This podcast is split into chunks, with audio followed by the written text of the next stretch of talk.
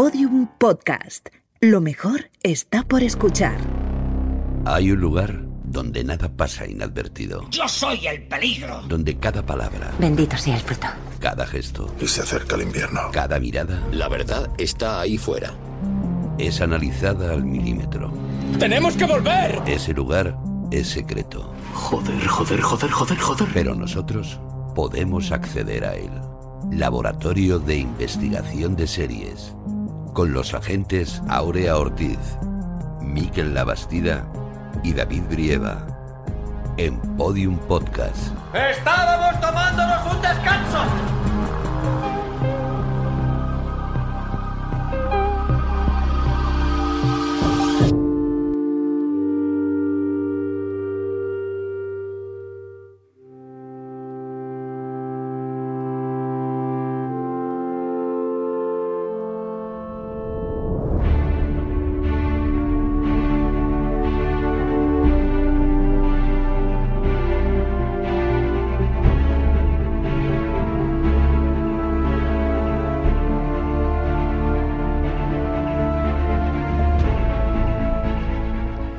Bienvenidos al Laboratorio de Investigación de Series en el segundo capítulo de nuestra décima temporada.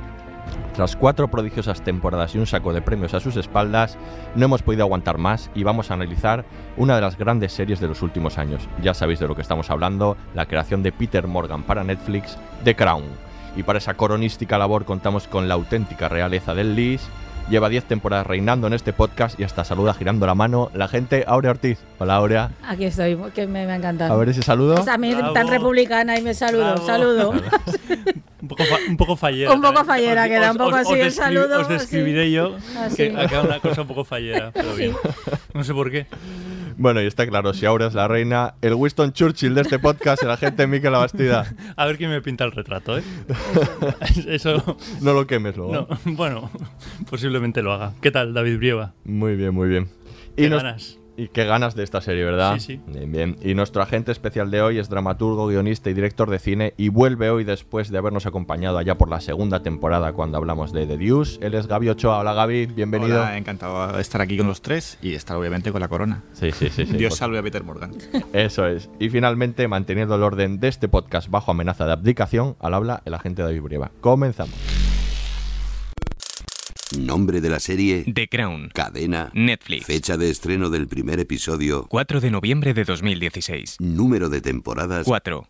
creadores, Peter Morgan. reparto, Claire Foy, Olivia Colman, Matt Smith, Tobias Menzies. sinopsis. La serie retrata el reinado de la reina Isabel II de Inglaterra y de cómo esta circunstancia afecta a su familia. La trama comienza a mediados del siglo XX y prevé cubrir los acontecimientos en torno a su figura hasta la actualidad. Atención, este podcast contiene spoilers. En 1867, Walter Bayot escribió, hay dos elementos en la Constitución. La eficiencia y la solemnidad. El monarca es la parte solemne y el gobierno la eficiente. Estas dos instituciones solo funcionan cuando se apoyan la una a la otra, cuando confían la una en la otra. Sus actos, su quiebra de dicha confianza, ha sido irresponsable y ha podido tener graves consecuencias para la seguridad de este país.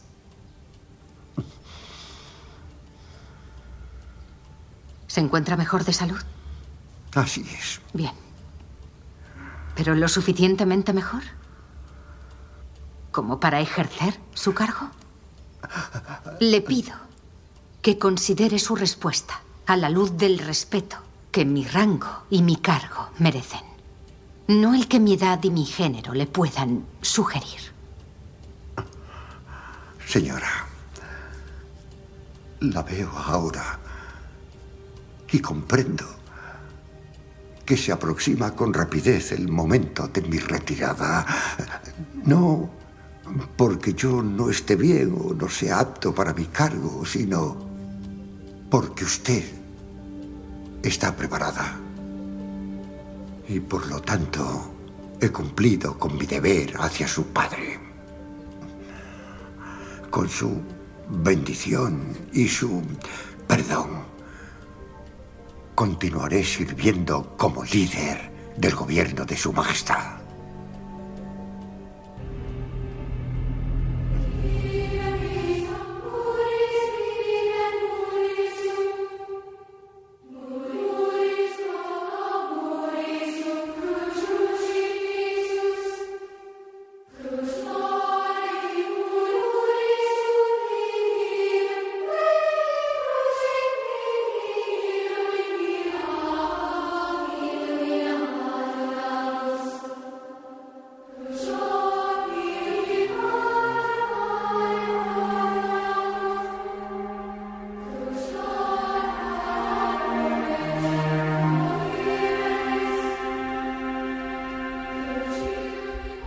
Pues ha llegado ese momento. Eh, vamos a hablar de The Crown, una de las grandes, grandes series de los últimos tiempos. Y digo grande en, en- en casi todos los aspectos. Mm.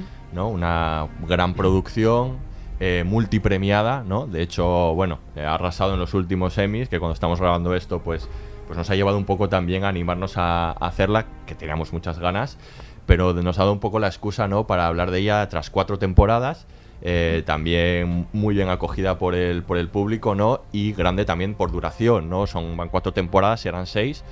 Y es una de esas grandes series, ¿no? De, pues yo creo que va a quedar ahí, ¿no? Como una de, como una de las grandes, ¿no? Es que no estábamos. ac- eh, eh, decir una temporada de cuatro temporadas. O sea, una serie de cuatro temporadas es, es casi una, una, cos- una cosa, eh, vamos. mm, Del pasado. Muy poco frecuente hoy en día, efe- efectivamente. Y pensar que aún le quedan dos. Y, y que le podrían quedar más re- realmente, o sea, quiero decir, porque yo creo que la, la audiencia lo recibiríamos con gusto. Me, resulta súper extraño. De hecho, eh, anunciaron la, eh, el estreno de la próxima temporada recientemente para noviembre de 2022. O sea, en un mundo en el que todo se consume eh, y se pasa en, en cuatro días y ha generado unas expectativas tremendas. Y creo que, que no van a descender hasta noviembre de 2022. Ujú. Esto en el panorama de series es, es inaudito. No existe Sí. otra serie ahora mismo de estas características. En un panorama que está repleto de miniseries, porque todo se agota en, en cuestión de, de semanas o de días, si, me- si me apuras. Nos preguntamos, de hecho, aunque esto sea una cosa que probablemente sea cíclica, si es la última gran serie, ¿no? Queda ahí como último baluarte, ¿no? De esas grandes series que antes cumplían como todos estos parámetros que he dicho antes y que los Mad Men, los Soprano, ¿no? Lo- Los, The Wire, los Breaking Bad, incluso los Juego de Tronos, pero que han ido desapareciendo, ¿no? Nos queda, eh, nos queda The Crown, ¿no? Como, como, como último baluarte de, esta, de estas Sí, series. No sé qué de- opináis. De, serie concebida como una serie para durar, ¿no? Porque claro, alguna miniserie puede acabar convirtiéndose en una serie un poco más larga, pero no nacen como tales, sino que el éxito lleva a que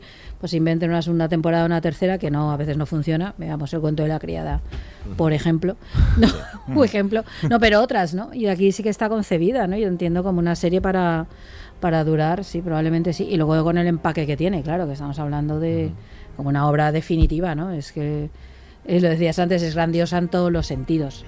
Por el tema, por, por, por el contenido, por los por la forma, por la estética, por lo que cuenta, yo creo que sí, en pocas se le pueden aproximar. Better Call Saul puede ser el, el- el único ejemplo, lo que pasa Sí. es que no, no tiene el reconocimiento, no está Ese es teniendo el el reconocimiento que ha tenido, por ejemplo, eh, The Crown. Y no porque no se lo merezca, Ujú, porque es, un- es una serie estupenda, estupendísima.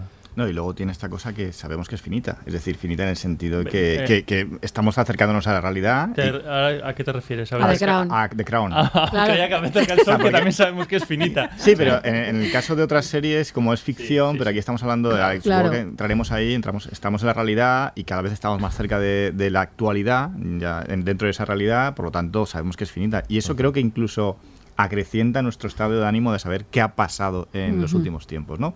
Porque si fijáis, creo que la primera vez que la Corona Real fue hizo un- un- una, una declaración oficial sobre la serie fue en esta última temporada. Claro, les molestó mucho lo de Diana.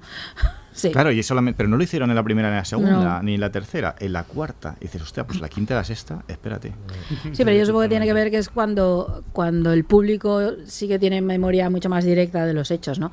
Porque de los anteriores hay memoria, pero no tanta, ya eso es pa- no sé lo que pasó, está mucho más lejano, ¿no? Porque allá la Thatcher y lo de Lady Di sobre todo eso está muy cercano y además Claro. es Sí, sí. cultura popular, totalmente, eso es un mito pop. Por eso yo creo que la Y gente ahí es cuando están ahí, ¿no? sí, Claro.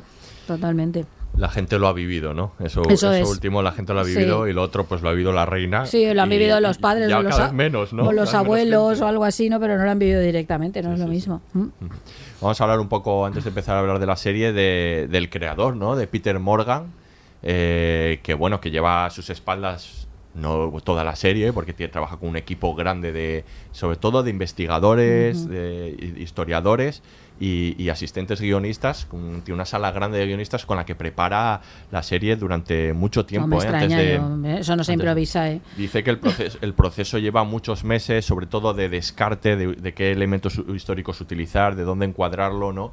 Y que, y que eso le lleva mucho tiempo. De hecho, bueno, ya vemos, como decía Miquel, que la siguiente temporada, o sea, va, todavía va a tardar en llegar, porque, bueno, son procesos muy, muy largos, ¿no?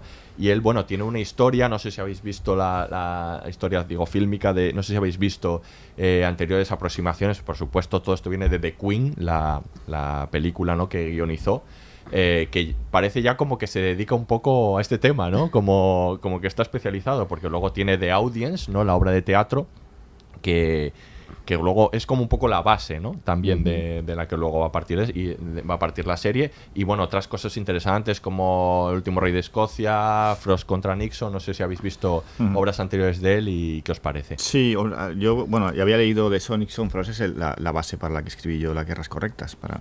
Y hay una cosa que me pareció interesante, es que, y eso es- creo que es base incluso de lo que, lo que es ahora The Crown, es decir, si vemos a Peter Morgan, es un, es un dramaturgo eh, que, ha, que se ha basado en hechos reales para tratarlos desde la verosimilitud. Hay una cota, una coda inicial que tiene Nixon Frost en el, en el texto inicial, en el texto por escrito, ¿vale? Eh, que, mm, que es interesante que él dice, bueno, yo me entrevisté con toda esta gente, con Nixon, con Frost, en general con toda la gente alrededor, pero lo que vais a leer es una ficción. Puede ser que se parezca a la realidad, sí. Yo intenté documentarla. Lo que es, ver, es verosímil. Y eso me parece interesante porque es como el principio de verosimilitud. Se ha hablado mucho, sobre todo en esta última temporada, de eso. Pero eh, creo que es interesante cómo lo ahonda eh, Peter Morgan, ¿no? Es decir, ¿es realista? Más o menos, pero es, sobre todo es verosímil. Es decir, hay, hay elementos en los que, o hay escenas en los que dices, ¿esto ocurrió así realmente? Pues a lo mejor no. Pero sacando información de un lado, hay un, ejemplo que pasó en esta cuarta temporada muy, muy paradigmático, que fue, es que Lady Di nunca patinó en el Palacio de Buckingham. No, pero ella sí que dijo que patinaba, ella sí que dijo que le gustaría patinar el Palacio de Buckingham. Hay como una serie de elementos que hacen que Peter Morgan cumpla como un deseo, trabaja sobre anhelos y eso me parece muy interesante. Y eso en, en- en dramaturgia o en escritura creo que, que es- que es- que entra dentro de la posibilidad. Hay que tener cuidado, obviamente, no irte, o sea, no, no abrir el abanico e irte a cosas que serían netamente imposibles. Pero aquello que tenga, entra dentro de la posibilidad creo que es, que es bueno, ¿no? Y eso viene de su base de como dramaturgo. Mm. Pero es que es esa idea de lo verosímil y lo realista que tienden a confundirse muchísimo, ¿no? Incluso entre gente que analiza obras audiovisuales habitualmente, ¿no? No, es que son cosas muy distintas. Un- ser realista es una cosa y lo verosímil es algo que construye el propio relato. En este caso, claro, basado en hechos reales, pues recoge de cada día lo que hay y construye algo que dentro de lo que se está contando funciona de manera verosímil. No es lo mismo. Lo verosímil no necesariamente es realista. No, es otra cosa, tiene que ver con la propia cómo el relato se construye y cómo ofrece algo que, que en el relato eh, pasa por verdad, pero que no necesariamente tiene que tener su correlato en la realidad. Pero eso cuesta mucho de entender. Bueno, la Casa Real no lo entendió, Claro. evidentemente, de ninguna de las maneras. Y demás, pero mucha gente ¿no? que, que confunde esta idea de un, rela- un relato de ser verosímil, no necesariamente realista. Para mí ¿no? siempre es importante y con esto en eh, es que haya una toma a tierra. Es decir, que Eso el es. dramaturgo guionista haya sacado eso de algún tipo de realidad cercana a los personajes. Es decir, no puedes andar, mm, es decir, no te puedes hacer un proceso de documentación. Antes, cuando estaba, cuando estabas comentando que, que, mm, que él tiene un equipo importante de documentalistas, etcétera, claro, fundamental. Claro, Peter. Morgan no trabaja a, a- a tientas, trabajas con una realidad, la estás trabajando, la estás operando y dices, vale. Entonces yo puedo elucubrar en la ficción, pero porque sé qué realidad hay. De hecho, bueno, eh, así es como, efectivamente, así es como opera Peter Morgan, pero bueno, hay que decir que él en esta serie lo que va a hacer es hablar de la vida privada de estas personas y ahí tiene que imaginar, Hombre. está claro. O sea, todo eso es un acto de imaginación, efectivamente, sobre bases, sobre bases muy fundamentadas, pero es un acto de imaginación y de creación. Entonces, reconozcamos también es que es difícil porque, como hemos hablado en muchas otras ocasiones, eh, estas, estas series a veces quedan como el relato casi oficial para muchas personas. Entonces, pues bueno, claro, hay mucha gente que confunde eh, cosas que sí que han sucedido con otras que son imaginadas, lo da todo por cierto, ¿no? Esto también es un, siempre es un, un alambre fino, ¿no? Por el que andar para él. Pero bueno, yo creo que hay que entender que es una ficción, ¿no? Por supuesto. Y incluso hay una cosa que es importante. Es, todos entendemos que es una ficción, pero incluso se hacen libros de periodismo con, en torno Claro. a leyes, etcétera, que son ficción. Y de Y historia, y documentales historia. y Es que historias de historia. Los, re- los retratos Hombre. fidedignos, es que, mm, Hombre. vamos, es, que es, eh, todo, todo es interpretable. Part- Partiendo de ese punto de vista, es, es- es- es muy complicado. Entonces, yo creo que es, eh, hay un ejercicio ahí de, de honestidad y de sinceridad por parte de Peter Morgan, eh, eh, eh, mm, diciendo que es, que es una ficción y, bueno, poniendo excusas alrededor que casi no, no serían ni No, necesarias. Ninguna porque falta. efectivamente, lo que, él hace- lo que él quiere hacer es un retrato de personajes. Y tú has puesto el ejemplo de lo de Lady y pues, posiblemente para ser fiel al retrato de Lady Di había que eh, me- eh, incluir esa escena en el, en el Palacio de Buckingham para que el, el público entendiésemos lo que, lo que ella pretendía, lo que ella quería, cómo era su, su día a día, un poco para que nos hiciésemos una, una idea de, de todas sus caras. Entonces yo creo que está siendo posiblemente más realista que contando eh, algo mm, no, eh, que sea eh, que ciñéndose únicamente a lo que tiene pruebas fidedignas de que sucedieron. Porque seguramente eh, si se cuenta esa realidad dejarían de contarse es. bastantes otras caras facetas de su vida. Contaba una cosa muy... Lady Di de todos eh, De quiero decir. sí, sí. Contaba una cosa muy curiosa Peter Morgan que en una entrevista en la radio que decía que mm, cuando había leído las memorias de David Cameron había descubierto que las charlas eh, que él pone en las memorias que tuvo con, con la reina eran iguales, o sea, los diálogos eran iguales los que él había retratado en The Queen. Y decía que para él, o sea, que era alucinante, o sea, que era imposible que él hubiera acertado tantos de esos diálogos, que para él la mente se vuelve difusa y que él, él había fusionado la- la- lo que había sucedido, lo que había visto en la, en la película con sus propios recuerdos y que a- se había convertido en, en el relato oficial. Te- Ten en cuenta que habla sobre la memoria y la memoria es muy dúctil, o sea, quiero Claro. decir, es, es muy subjetiva. A mí me pasó cuando escribí Las Guerras Correctas, que Iñaki, en esta casa que estamos, eh, vio la obra y dice, ostras, se acerca mucho a la realidad. Y yo pensaba, hay muchas cosas que están ficcionadas, es imposible que se acerque a la Claro. realidad. Ujú. Pero la memoria no es, o sea, una cosa es la historia y otra cosa es la memoria. Entonces la memoria es, mm, que decir, es muy dúctil, es traicionera, por supuesto. Entonces, y lo que hace el, el escritor es sobre esas tomatierras que son muy importantes, sa- saltar un punto a otro y dice, vale, pues si esto pasó aquí, es posible que pasara esto otro, seguramente. Y luego cuando vas a la realidad, seguramente pasó así. O sea, lo que pasa que es verdad que ya hace Peter Morgan muy bien, como os decía antes, en Nix of Frost, diciendo, diciendo parece que todo es así. Ahora, esto es una ficción. Sí, Yo sí. Te, te antecedo y ya a partir de ahí. Sí, sí. Y bueno, vamos a analizar en profundidad pues esta visión de, de, mm, Peter Morgan sobre la monarquía. Pero ¿qué, qué os sugiere así de pronto esa, esa mirada que tiene? Cu- ¿Cuál creéis que son sus pretensiones al hacer esto? Porque él ha dicho, bueno, que utiliza la monarquía, entre otras cosas, por ejemplo, para hablar eh, de la, famil- la familia de real, pero para hablar de todas las familias, o por ejemplo, eh, que la utiliza como vehículo para hablar de la historia contemporánea, ¿no? De la segunda mitad del siglo XX. Pero bueno, o sea, es, es curioso, ¿no? Que elija a la, a la familia real, ¿no? Y para, para contar todas estas cosas, ¿no? Y cómo, cómo veis esta mirada que tiene sobre la monarquía que mezcla un poco hasta cierto punto la empatía con, con bueno, la crítica, ¿no? Es Es, que como, si- es muy compleja, ¿no? Es que si no construyera personajes reales, no, no, sería, no estaríamos hablando de esta serie.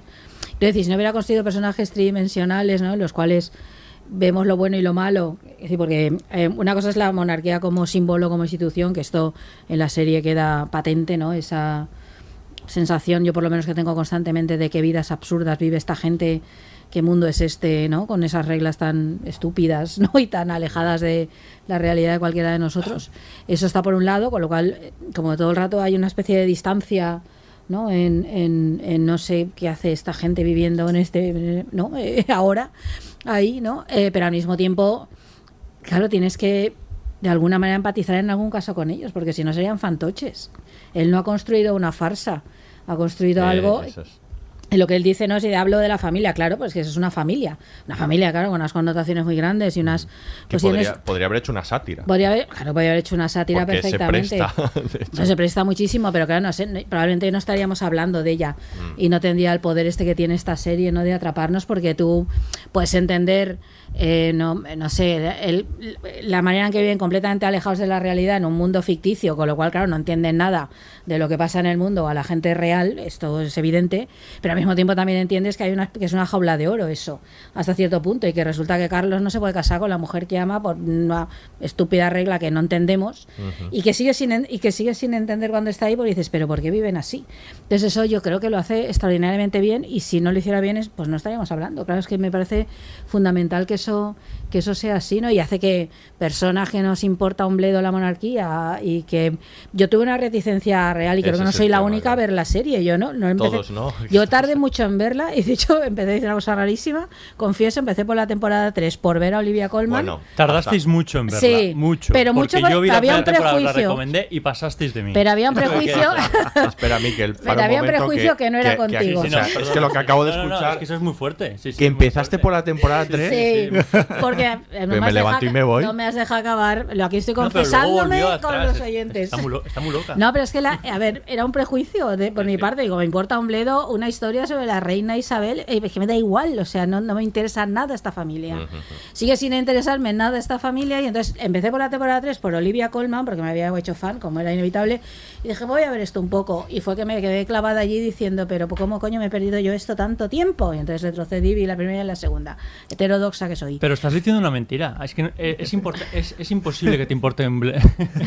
es imposible que te importe un bledo. llamar mentirosa, Sí, encima que estoy confesando aquí sí. mi- mis pecados. A- aparte de eso, te digo, estás diciendo, estás diciendo una mentira. Es, impos- es imposible que te importe un bledo eh, la, monarquía, porque es que es una figura clave en, nuestra A sociedad. ver, pero, a ver, pero puedo entender la importancia que tiene. es que yo creo que esta serie demás, nos ayuda a, a que los las que vidas de creemos ellos que, nos, que podemos decir nos importa un bledo. No, no, es que la figura de la- monarquía es una figura súper analizable en una sociedad como con la actual. Pero yo no niego porque, esto. claro, como parece tan... eh, o sea, te, te he utilizado simplemente para, para, traer, para traer mi discurso. Como es una figura tan anacrónica, tan impropia, Claro. mm, eh, supuestamente, ¿no? de, de- de una eh, sociedad democrática y todo... eh, todo lo que debería ser esta, esta, esta sociedad. Yo creo que Peter Morgan nos ha demostrado por qué es tan in- interesante analizar esa Claro, figura. claro. Porque es que hay que recordar que es que la serie es eso, habla de la corona, o sea, lo que simboliza la corona, lo que impone la corona, las reglas y, y lo que mueve eh, en, en el propio país y en el propio eh, eh, mundo. Entonces, claro, es que es, es una figura muy analizable y él nos ha descubierto por qué había que hacerse esta serie. Claro. Que es verdad que tiene ese componente de la familia, pero es que habla mucho de, de- de- del componente, de, de- de la figura. Y por eso precisamente todas las trampas a las que ellos se ven sometidos y todas las restricciones a las que se ven sometidos, por, precisamente por el peso que tiene la corona, pa- incluso para ellos mismos que la disfrutan supuestamente. Claro, pero es que a mí me interesa esta, esta, esta familia real de Peter Morgan, no sé cómo explicar. Quiero ¿No te decir, interesaría la así, nuestra? ¿No te interesaría las sí, otras? que se Que contara no como las esto sí, si se claro. contara como esto sí, Claro, ojalá claro, tuviéramos aquí una serie Hombre, no así sobre hombre. esta monarquía Bueno, nuestra. sería muy interesante, Ya ¿no? Parece digo, que desde aquí votamos para que esto se pero- haga. pero es- y posiblemente las de Suecia, es que no, no controlo Sí, sí, todas sí, las sí. familias reales, ver, pero posiblemente serán, serán igual de interesantes. Hay una cosa que ha dicho Miquel, yo, una es la corona, es decir, la, la- la serie se llama The Crown Sí, y, sí. y la, y la cartela inicial es, es como describen esa corona. Eso esa es. corona es una imposición. Antes has dicho Aurea lo de que es una jaula de oro. Es una imposición, te la imponen por, de- por encima y, a, y a partir de ahí. Y luego otra cosa que cuando comentabas, David, lo de, de por qué esta, esta serie hace Peter Morgan, yo me apunto a una cosa que es con la exorcización de la sociedad británica. Se exorciza todos sus males, su- para bien y para mal. Estamos viendo que, cómo está Gran Bretaña ahora con el Brexit. Son muy peculiares los británicos. Sí. Y yo creo que también está haciendo una, una- un análisis de cómo son ellos. Es decir, esa, a mí me gustan mucho las escenas que tiene Peter Morgan, y tiene muchas, y supongo que hablaremos de esto, de las escenas que tienen, de, yo le llamo de tacita de té, que parece- son todas las recepciones que tiene ella, ¿no? Y esto es muy británico, es decir, a través de una taza de té vamos a sacar lo más duro, lo más fuerte, hemos oído ese diálogo, lo más, eh, lo más cotidiano, y eso es exorcizar una, una sociedad, una manera de ser, que es distinta a la nuestra. La nuestra es mediterránea, somos más fogosos, ya hemos visto aquí, metamos a... ellos son de muy calmados, no sé cuántos, y se dicen muchas verdades a partir de ahí, ¿no? Entonces exorcizan su sociedad. Pero tiene una capacidad muy grande para hacer eso. Yo recuerdo los Spitting Image, si recordáis que salía era una sátira de toda la familia real ahí, o sea, reírse de, la fa- de su familia real, esto lo han hecho desde siempre, pintarlos como una alcohólica, la reina madre, como un tal, es decir, sin ningún problema. Lo hacen constantemente, claro, tienen- a mí eso me parece muy sano. También supongo que eso es parte de- del por qué esa familia permanece, eh, que, que tiene que ver con que hay una relación muy particular entre la serie de Peter Morgan. A mí no me asombra que salga en Inglaterra, eh, que que eh, como tal, porque porque hay una tradición de hacer esto, de, de ser capaces de hablar de, de los reyes de una manera, de- bueno, de todas las maneras. Se han hecho sátiras, se han hecho, bueno, retratos absolutamente brutales de ellos, ¿no? Y eso no impide que, que- que vayan ahí a dejarle flores, ¿no? A la reina madre todo el rato. Entonces esta cosa, eso, son muy particulares los Bueno, ingleses. Una de las, mejor, las canciones más importantes que tienen los, los británicos es Good to Say the Queen, que es una, una sátira que hace los Eso Sex es. Pistols, ¿no? Exactamente, es que es, tienen esa capacidad, ¿no? Ah, hablamos de los británicos, pues que la familia real británica en concreto se ha convertido en un símbolo mundial. Totalmente. Por otra parte, posiblemente por lo que tú has dicho, o sea, quiero decir, hay- hay- eh, ha sido tan analizada desde todos los puntos de vista, tan eh, criticada, se han hecho burlas, se han reído, se, quiere decir que al final han conseguido que se expanda por, por, por todo el mundo y todo- todos nos sentimos próximos, no, no voy a decir cercanos, pero conocemos eh, muchas de Sí, no, que, hombre. que- que hemos, que hemos visto Estaban en todas o sea, las revistas del corazón siempre, vamos a decir, era, era siempre, todas las semanas había noticias. Sí, pero de todo el de mundo. esta gente. Porque Sí, supongo sí, que en cada país las, fa- las familias reales tendrán, Sí. tendrán un eco, pero la familia real británica tiene un eco mundial. Pero lo curioso es que, por ejemplo, la primera y segunda temporada no la conocíamos como tal. Claro. El espectador actual. interesante, sí, eso Y es que es de donde viene todo. Sí, sí, Es decir. ¿De dónde viene Sí, sí, claro. Carlos y su relación con, con Camila? Pues de su tío, aquel tío que estaba... Sí, totalmente. Es decir, todo este tipo de cosas es como que vienen... ¿De dónde viene ese, ese mm, eh, in- intentar separarse de su madre? O Bueno, o sobre todo de su padre, porque su padre era un, un figura de cuidado. Sí, sí, Entonces, bueno, todo este tipo de cosas ha sido como de, ostras, no los conocíamos. A lo Es mejor que esa es otra de las claves. Es que, aparte de las claves, es que eh, la- en la serie eh, la reina es importante, pero la serie nos descubre al resto de personas que están alrededor de la reina. Es verdad que la figura del duque de Edimburgo era muchísimo más Ujú. desconocida. Ujú. Y quiere decir, y esta, y esta serie profundiza. O la relación entre las, entre Su las dos hermana. hermanas, ¿no? Sí, Y con Margarita. Sí. Con. Margarita, que es súper interesante, sobre todo en las dos primeras, en las dos primeras temporadas, que pone el foco en. Es una, para mí es una de las virtudes que tiene la serie, en cómo p- va poniendo el foco en todas las figuras alrededor de la reina, aunque la sombra de la reina sea No, muy y, alargada. y el drama que viven casi todas por precisamente se- estar todo, en esa la situación. eh, tú, has, eh, has sido muy gráfico con lo del peso de la corona, ¿no? Que, que, que le pesa a Isabel, pero eh, a Isabel porque la lleva, pero al resto de la familia no pueden huir de esa de, No, de- de- de ese, de ese Es peso. que además el hecho de que ella sea reina, vamos, tiene un efecto rebote en todos los demás, todos tienen que recolocarse Todo cuando le toca ser claro, reina sí, sin, sin que le tocara, vamos, cuando no le queda más remedio que asumir eso. Sí, sí, sí. tienen como también una especie de síndrome de, de- Sí. de Estocolmo, ¿no? Porque tú has hablado de lo de la, la jaula de oro, pero Sí. aunque les abran la puerta para irse, no pueden irse, porque no Ujú. conocen otra vida, porque no, no saben lo que, lo que hay fuera, hace mucho frío, ¿no? claro. Veremos es que si es- la, la sexta temporada llega a Megan y a, Sí, sí, y sí. a Parece ser Henry. que no, ¿no? comentaban que parece ser que no. No, porque él dice que, que tiene una norma que es que nunca es... suficiente distancia. Sí, siempre Claro. deja 10 años. O sea, no escribe por nada que no que tenga 10 años, que- menos 10 años de antigüedad. Es que, esa, es que la historia Dentro de de Meghan... 10 años haga otra temporada. Claro, ahí, así, ahí sí podría, sí. Ese es el truco, ¿no? El- Claro, esto también tenemos otra. Es que la historia de Megan, ¿no? Y el príncipe. Claro, es que estas. eh, a mí me, me dejaba pasmada esa historia. Es como que estas cosas pasan en, el- en, en 2020, cuando pasó esto en el siglo Ya no lo entiendes. No, claro, es verdad esto. Como que han huido de la familia real, pero que estoy leyendo. O sea, que estoy viendo una. No, claro, tiene esa sensación de extrañamiento de, pero hay gente que vive así. Que, eh, ¿Sabes? A mí eso es lo que me llama muchísimo la atención. Entonces, bueno, es carne total. Ojalá Peter Morgan dentro de 10 años haga esa historia. Yo quiero verla. Porque están, es que es alucinante. O sea, que se hayan tenido que ir reniego de mi familia real porque quiero vivir una vida normal. Bueno, normal dentro de, en fin, es lo que ellos entienden por normalidad, Claro. que tiene que ver un poco con la nuestra. Pero. No, a mí es que me, me deja, me deja bastante difusa esas realidades. Pero ¿cómo vive esta Y sabremos gente? cómo empieza ese capítulo o ese o esa TV movie, porque a lo mejor es un capítulo especial que sería con el- la entrevista con Oprah. Con Oprah. Hombre, claro, claro, claro. Oprah hablando. Hombre, claro. Bueno, posible, es que claro, es tan importante eh, ese, eh, el momento televisivo como lo será en la quinta temporada la entrevista de Lady Di. Decir, estoy, estoy convencido de que Sí. eso va a ser un, un- un- un capítulo porque tiene muchísimas lecturas. Es que hay una cosa ahí que me parece, a mí me parece fascinante, esto es muy, eh, eh, a mí personalmente, Vale. siempre me ha llamado mucho, no, lo digo porque igual no estáis, Pues que me llama mucho, no, que, que igual no estáis de acuerdo, que siempre me ha llamado mucho la atención esta idea de la realeza, pero incluso cuando era pequeña esto de, ¿quieres ser princesa? No, pues yo no quiero ser princesa si no tengo ninguna libertad. ¿Sabes? Es, que- es que es esa idea, ¿no? Que ver, tienen mucho poder, por una parte, pero como limitados solo a determinadas cosas. Porque hay una porque también eso es un retrato sobre el poder, que hablaremos de ello, importante, ¿no? Y el ejercicio del poder y lo que conlleva bueno y malo. Eh, pero sí me han parecido vidas eso absurdas y sobre todo no libres. O sea, en No, cierto sentido.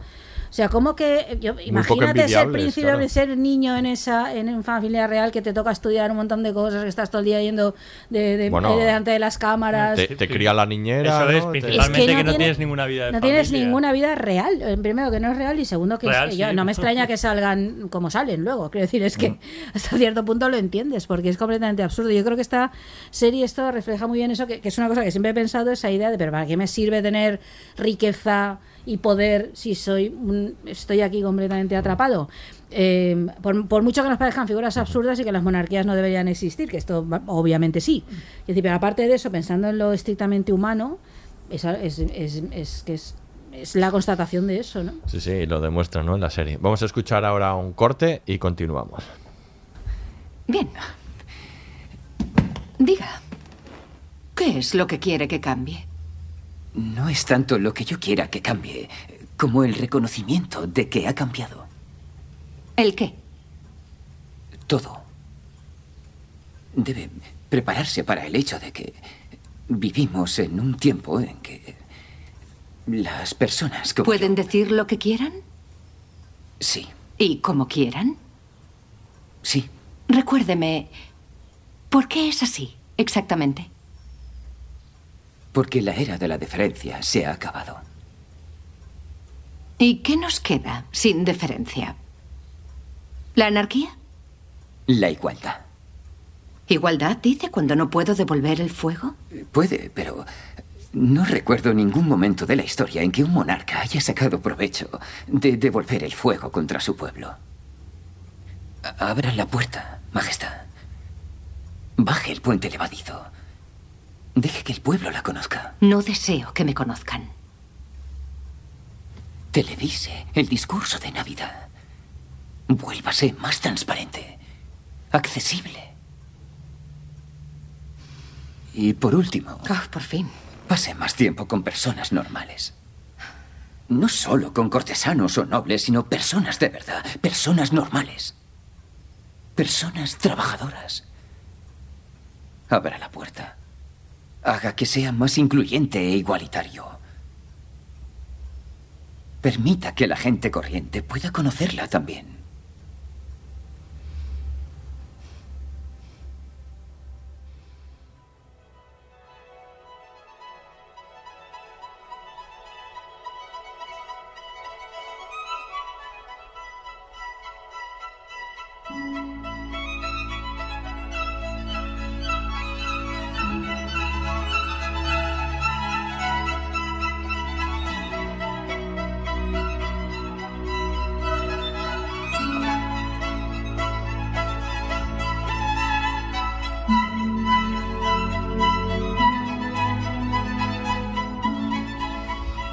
Hablando de The Crown, esa serie de, que, que en la, de la que dice Peter Morgan que gusta a monárquicos y antimonárquicos por Totalmente. igual.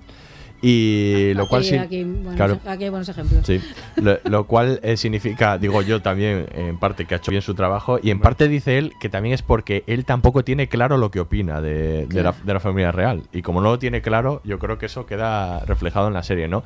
Está un retrato que, que, que está eso, entre, como habíamos hablado, entre la humanización de esos personajes y un retrato, yo creo que cada vez más cáustico a medida que avanzan las temporadas. O sea, yo creo Mm. que el más duro, precisamente. eh, es el de la cuarta temporada en el Sí. que ha levantado quizá más, más polémica a medida que nos acercamos ¿no? a, los, a los tiempos actuales. Pero, pero que está ahí, ¿no? Que, que- que, mm, digamos que el rechazo que puedas tener te lo enseguida, ¿no? Te cambia la, la- la visión, porque aunque desde luego los retrata de una manera dura, eh, también no eh, vemos eh, la humanidad y, y las dificultades que pasan en, como decías tú, en esa jaula dorada, ¿no? Que- que Pero yo creo que el rechazo permanece. Bueno, yo eh, eh, no puedes es el rechazo a la institución, quiero decir, no a las personas concretas, que luego te podrá caer Yo mejor creo o que- peor que esa es la clave. cualquier Claro, personaje. totalmente. Pero yo creo que eso él lo salva todo el rato. Estoy pensando en una película como aquella de Colin Firth, ¿cómo se llamaba? Que hacía del rey y del El padre. discurso del el rey. discurso del rey. Claro, por ejemplo, esa es una película absolutamente amable con la institución monárquica que te presenta a un rey ahí pobrecito, ¿no? Que bueno, tartamudea y tiene que no sabe y tal. Ahí, por ejemplo, no hay ningún cuestionamiento de, si la monarquía tiene un sentido o no tiene un sentido, ¿no? O de por qué tienen esas vidas así, ¿no? Tú estás absolutamente con el personaje porque es débil, porque estás ahí y tal, está construida así, es, es muy... La película pues es muy eficaz y muy entretenida, pero claro, desde ese punto de vista... Claro, y lo que hace Peter Morgan es que ese rechazo, para los que lo sentimos, entiendo, supongo que para otros no, permanece. Tú no dejas de rechazar la institución monárquica como tal y no dejas de ser republicana por ver esta serie, por mucho que luego me pueda caer mejor o peor el personaje de la, de, de la reina o de la hermana, que sobre todos estamos con la hermana, con Margarita, con pues muchas veces, ¿no? Con eso, Sí, sí, sí. o que en determinadas circunstancias concretas digas, pobre, menuda faena la acaban de hacer aquí. No tiene nada que ver. Es que yo creo que eso es lo lo extraordinario de la serie. Iba a decir lo bueno, pero me parece muy extraordinario porque creo que es muy difícil hacer eso eh, y conseguir eso. Pues eso, entender que la institución es lo que es y las personas son otra cosa, ¿no? Y yo creo que ahí es donde triunfa. Sí, sobre todo esta cosa de que, bueno, tienen dos caras. Eh, Claro. hay, hay cosas de, de la reina que son absolutamente deleznables. Ya hemos, hemos oído aquí en, en la, en la conversación muy interesante, ¿no? Que habla de, dice, que tenga diferencia y no, que tengas igualdad. O sea, Sí. que, que la gente es igual. Dice, no quiero Es- que me conozcan, ¿no? Es No, y hay un paso, momento ¿eh? que a mí me encanta que ha dicho, por último, dice, por fin. Ya. Sí. Sí, O o sea, el es- capítulo aquel que dice que ya lo que prefiere son los caballos, ¿no? El- el- Lo que, lo que le gustaría en realidad es Es esto, o sea, es como paso de todo. Es como, demás. como que le, le importa un poco todo. Entonces Sí. eso la repulsa, pero por otro lado dices, era una, una, una chica joven Claro. en una época muy dura donde se le comían. O sea, Menos no a faena, pobrecita, claro. Claro, es decir, yo me imagino a Churchill enfrente de esta y es que a que iba a comérsela directamente. Entonces, claro, eh, te- ahí te la, no sé si humaniza, pero como la entiendes, empatizas un poco con el personaje. ¿no? Y eso es muy interesante. Y ha crecido con esas reglas. O sea, quiero Claro. decir, todas- ella y toda, y, toda, la- y toda la familia. O sea, quiero decir, es que ellos eh, han, han nacido en, en- ella con esa realidad que, que viene, que viene impuesta, ¿no? Y les han educado para eh, defender un papel que aunque ellos no han escogido de, de ninguna manera y de que, del que es difícil huir, sobre todo para, para, la reina, porque a ella le pesa en, en, muchas eh, ocasiones. Entonces, en ese sentido, si- siempre estás, mm, eh, por un lado, hay un momento en que te apiadas en algún momento de ella diciéndose, claro, el marrón que le ha caído encima por lo que decías tú antes, que dices, pero ¿quién va a querer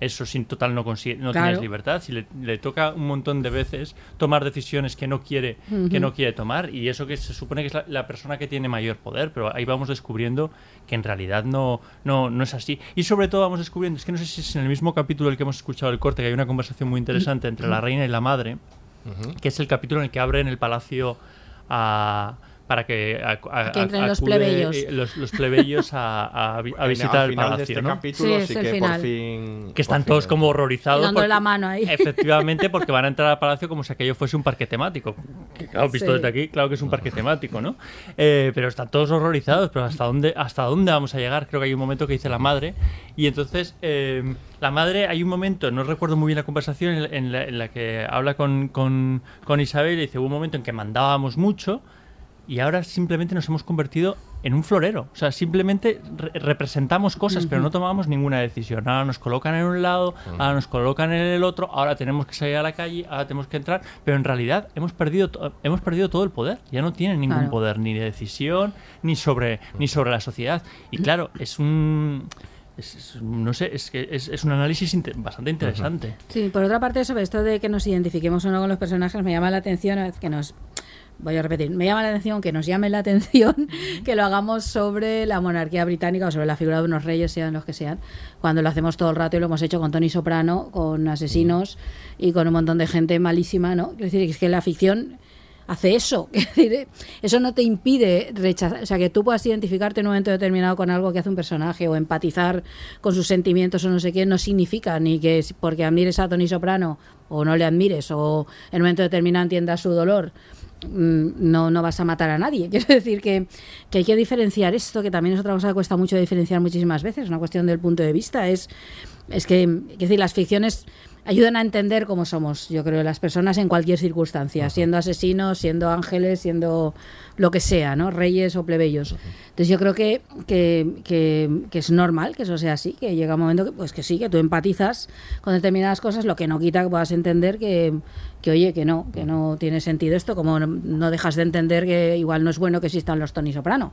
Por mucho que en un momento determinado tú me empatices completamente con Tony Soprano o con el, no que sé, o con los, o con los narcos, no sé, Sí, sí, cualquier sí. serie de estas, o con Dexter, ¿no? Es que es... Ya verás cuando hagan la serie real, o sea, sobre la familia real española y te, Exactamente. te tengo que empatizar, Que tengo que empatizar con, con, con- Sofía. Borbones. Con Sofía. Bueno, sí, es que al final, efectivamente, son personas que Claro. ven dramas, bueno, pues los mismos dramas que vimos todos, lo único que, que, que hacen, bueno, quiero decir, Salvando que- alguna- Lo- los mismos igual- alguna igual no. ¿eh? Sí, pero bueno, me refiero de Sí, sí. amor, de. Bueno, y, y, y la única diferencia aquí, una diferencia de las más esenciales, es que todos sus dramas que viven por esa situación en la que están son públicos. O sea, que decir Sí. que esto está. Todo se conoce lo, lo- lo que hacen, ¿no? Y esto le saca mucho partido a la serie, ¿no? A hablar de esto, eh, precisamente porque conoce todo lo que ha ido sucediendo con cada uno de ellos eh, a la hora de, de luego hacer esa composición en la que imagina lo que ha sucedido entre bastidores, ¿no? Pero claro que es que son personajes eh, absolutamente públicos, ¿no? Entonces el drama de Margarita, por ejemplo, ¿no? Todo y todo lo que le sucede, intento de suicidio, demás, todo esto es público, Sí. claro. Entonces esto como acentúa más, ¿no? Todo. Como un drama, como un reality, ¿no? De contemporáneo, de, de- de un dramático, ¿no? Por excelencia, ¿no? Las familias reales en general y esta en particular.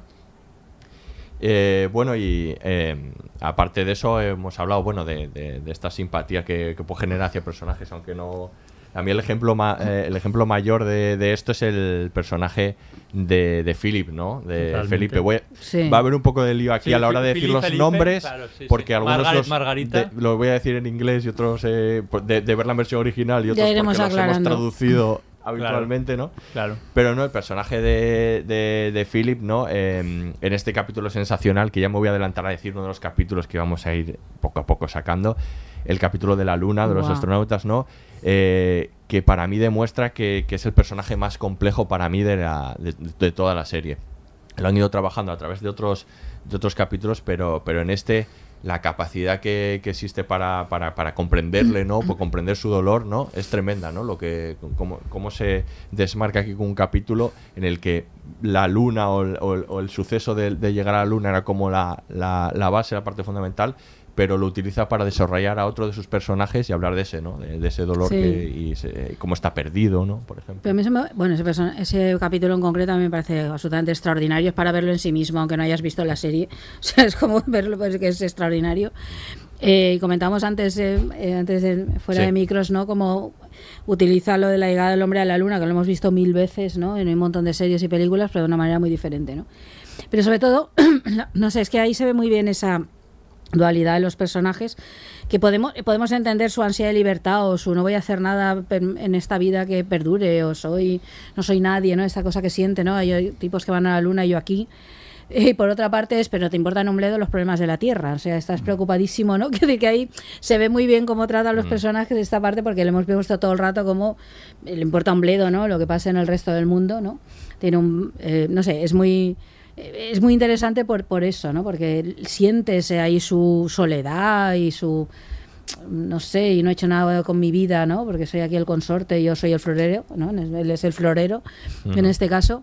Pero por otra parte es como, mm, caramba, Felipe, que, que te importa un bledo el resto. La Tierra no te importa, la Luna mucho, ¿no? Pero algo así, ¿no? Es Sí, un muy poco esa interesante. idea. Claro, es decir, un personaje que justamente no se implica en lo que pasa Claro. allí, pero se implica en lo que pasa ahí arriba. Claro. A mí una cosa que me pasa con Felipe, me pasa en este capítulo y en general me pasa con toda la serie, y me diréis mucho hablarlo, es que Peter Morgan es muy shakespeariano. Mm. ¿Por qué lo digo? Porque los personajes, es decir, no solamente lo hace con Felipe, lo hace con Margarita, tienen su propio capítulo, si os dais cuenta. Sí. ¿no? Polvo lunar, Varios, que se llama este capítulo, es el capítulo de Felipe. Margitología, Margitology, es el capítulo de Margarita. Ujú. Y esto, si analizas cualquier obra de Shakespeare, a mí que me gusta mucho y que soy, aparte, profe de, de literatura dramática, eh, si coges, por ejemplo, Ray Lear, Ray Lear hay un momento que Edgar tiene su, su parlamento, su momento, que Edmond lo tiene, que Goneril lo tiene, que Reagan lo tiene, que, que Cordelia lo tiene. Y esto es una cosa que hace Peter Morgan a lo largo de los capítulos, ¿no? Entonces, en este caso, en este capítulo, que también para mí es uno de los, de los eh, fantásticos, hay una cosa que entre lo. eh, decir, hay una cosa muy interesante entre lo, lo- lo terrenal y lo, lo ascético, por así decirlo, ¿no? Es eh, qué quiero ser yo o qué soy, en qué ha, qué ha sido mi vida, que ha sido una, una vida muy terrenal, de yo paso de todo, cojo mi avioneta, me voy, me voy de fiesta. Y lo otro es, hostia, pues a lo mejor debería pensar en, en de otra manera de ser. Y como decía Aurea, muy interesante esta cosa de, de, de- que decir que, que él esté pensando eh, en... Ay, que no me sale la palabra. ¿Qué? eh, decir que, que esté pensando en la luna cuando, cuando está en la Tierra, cuando debería estar en la Tierra, vamos. Sí. Sí, sí. Eh, eh, pero es interesante de todos modos este capítulo porque hemos llegado a través, eh, eh, lo vemos también con, eh, después de haber visto otros capítulos Mm, de, claro. Sí, de otros la de figura de, de- de Felipe. Lo que pasa es que este está eh, muy centrado eh, en él, hace una semblanza y quizá nos invite a reflexionar más allá de lo, de lo que hemos visto. Pero posiblemente si no hubiésemos descubierto en capítulos anteriores, ¿no? pues en el que acompaña a su hijo a- al internado Y en- vemos cómo es su infancia. y en vemos ahí cómo, cómo ha sido su, su infancia, eh, incluso en la relación con, con- su madre, que también hay, hay, hay algún capítulo. Claro, ahí empezamos a entender un poco por qué eh, Felipe es así. O sea, quiero decir, las- al principio Felipe nos parece un, un personaje súper lejano y un personaje súper antipático. Al final también nos lo parece. Pero eh, la serie logra, eh, eh, de alguna manera, le- nos lo pone en contexto. Y nos dice, es que este realmente, aunque vosotros los veis a todos iguales, este viene de un, de un lugar completamente dif- diferente. Su vida ha sido completamente diferente.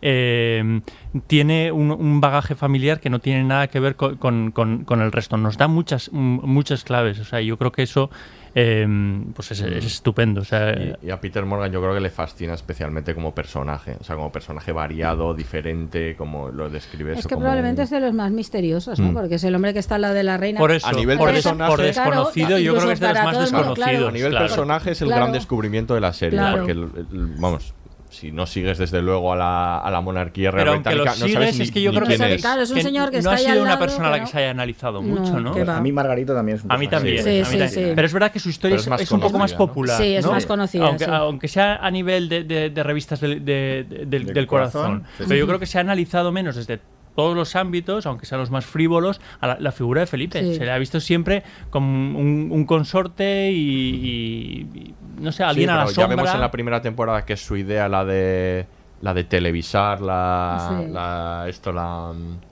la coronación, ¿no? O sí, Es la su- coronación. Sí, sí, parte de él, ¿no? Sí, bueno, como y la idea de luego- y luego modernizarlo. Lo del documental, ¿no? El, de, toda, de toda la familia. sí, y los primeros tiene- capítulos son muy interesantes porque él en realidad quiere tener un papel importante y es ella la que le tiene que decir, no, es que tú vas A a, ti no- quedar... a ti no te toca. Tú Sí, no, sí, no sí. Te, no- no te va a tocar.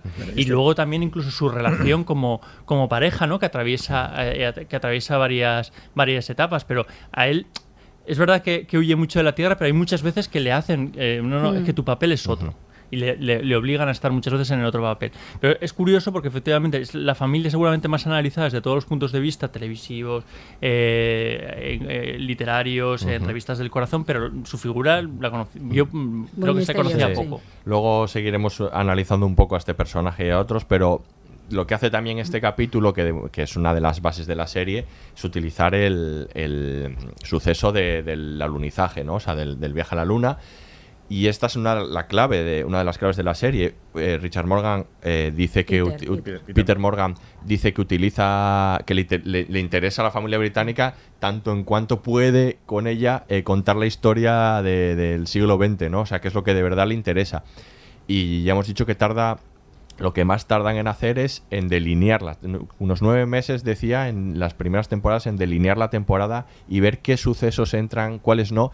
Y hay una maestría en, cómo lo hace, ¿no? Porque utiliza sucesos muy reconocidos, pero escarba y utiliza otros mucho menos conocidos, como, como, cuando, como el, el que se infiltra, ¿no? En la en la habitación de la reina para, para pedirle explicaciones o y, y O el, todo de la- el de las primas, ¿no? El de Quizás el de las más primas otro otro muy Sí. desconocido no O El, el suceso de Aberfan, eh, Sí. de la población esta que se derrumbó. También, eh, otro, otro, Ese sobre todo es muy inesperado la relación, ¿no? O sea, quiero decir, y, y cómo está planteado ese episodio, supongo que vemos más adelante, pero claro, durante un buen rato estás viendo otra serie completamente Claro. y de repente Sí, sí. Sí. te traen a, a- a- a Pero la yo creo que se realidad. consigue, pero tiene que ver con lo que está diciendo David, con esa necesidad de contar el siglo XX no a través de ellos. Ahí es de pronto como el mundo es- es- sigue existiendo, claro, estamos ahí en Buckingham, pero en el mundo pasan cosas y, y cómo eso siempre tiene que ver con el que manda, claro, al fin y al cabo, Claro. con el símbolo del poder Siempre máximo, ¿no? Y cómo consigue unirlos, eso es una de las cosas que más Y como cualquier suceso, hace, por claro. eh, lejano que sea, afecta a la, a la- a la corona. Toda esta elección de momentos no es, eh, yo creo es fundamental y marca como, bueno, estructuralmente la serie, ¿no? La, la marca muchísimo y, y, bueno, yo creo que, que elige muy bien, ¿no? Los momentos para, porque los utiliza siempre para contar algo de ellos, ¿no? De, cada uno de ellos y como, de- y como dice Gaby, pues a veces de, de- pues le dedico un capítulo a través de eso a un personaje concreto que no es la reina, ¿no? Y se lo dedica enteramente, ¿no? Yo creo que es una- estructuralmente yo creo que es muy interesante, ¿no, Gaby? Esta fórmula Sí, de, sí. de eh, incluso te diría que es muy, muy, muy teatral, por otro lado. Es decir, a mí un capítulo, como comentamos antes, que es el de Fagan, que es el del hombre este que va...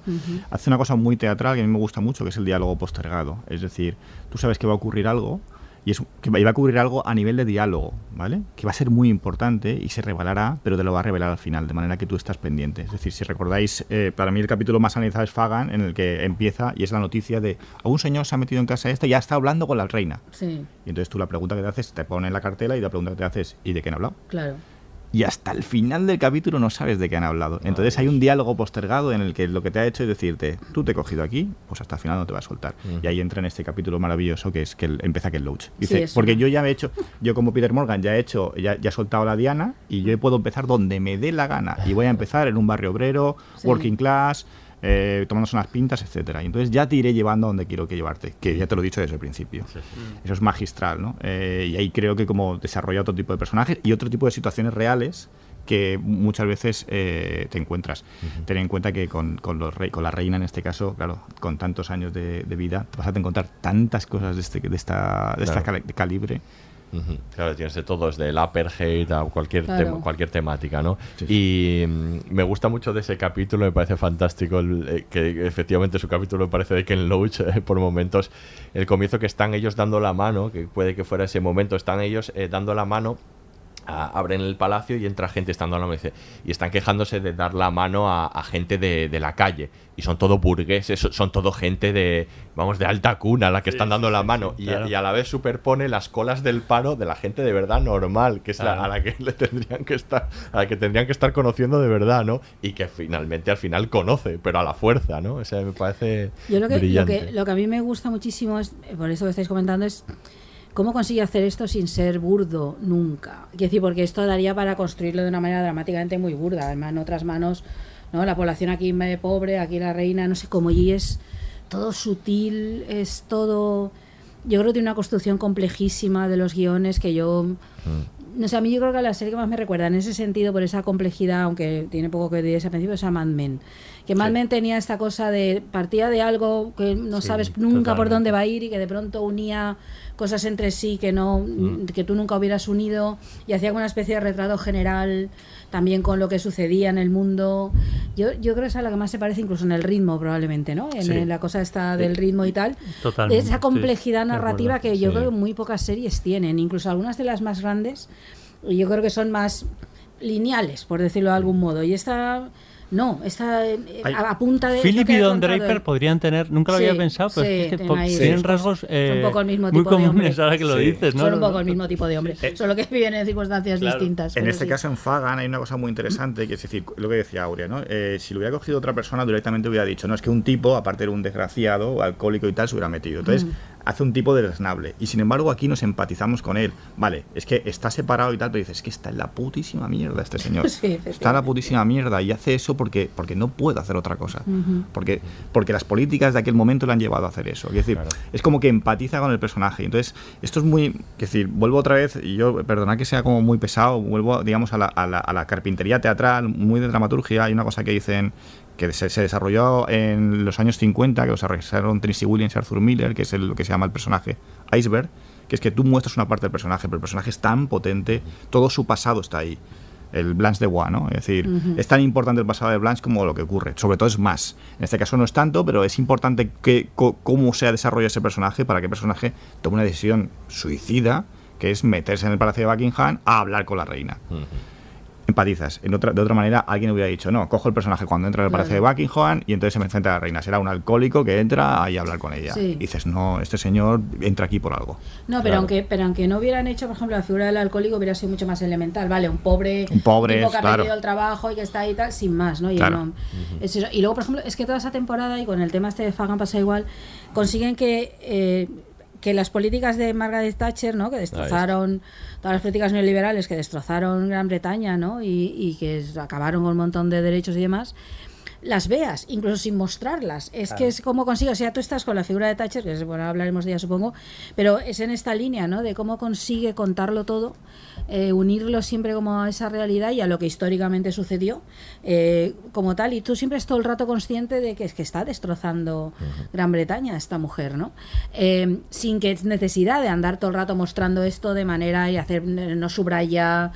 Es que yo pienso esto en otras manos sería eh, imposible de tragar. sí, impensable, impensable. Impensable, no, imposible de tragar así al modo, no sé, de- como de telefilm de, de la tarde, ¿no? Es que sería... Y- Y, aquí es todo tan sutil, tan bien aún- contado, tan hilado. Yo diría que aún más, o sea, en esa complejidad estamos dedicando mucho a este capítulo, pero es que es muy buen ejemplo eso- para ver la complejidad de, exacto, de- de la escritura de, de Morgan. O sea, aún va más allá. O sea, este capítulo además le sirve para construir esta enemistad luego entre, entre Isabel y, y Margaret Thatcher, porque eh, precisamente no solo está hablándote de qué, es- de qué situación están viviendo en, eso- en esos momentos en Gran Bretaña, sino que además el conflicto que va a haber luego, o sea, eh, está, fun- está fundamentado en precisamente que ella está viendo eh, a través de esta discusión imaginada, por cierto, por Peter Morgan, por supuesto, que no sabemos de qué hablaron, pero en la que ella está viendo lo que de verdad está viviendo su pueblo, ¿no? Y, eso será también parte de lo que haga que luego se confronte con, y actúe por primera vez que veamos. O sea, que luego lo vamos a ver, que ella en ese momento toma una decisión de actuar cuando es eh, su leitmotiv es no hacerlo. ¿no? Y, y este capítulo sirve también para eso.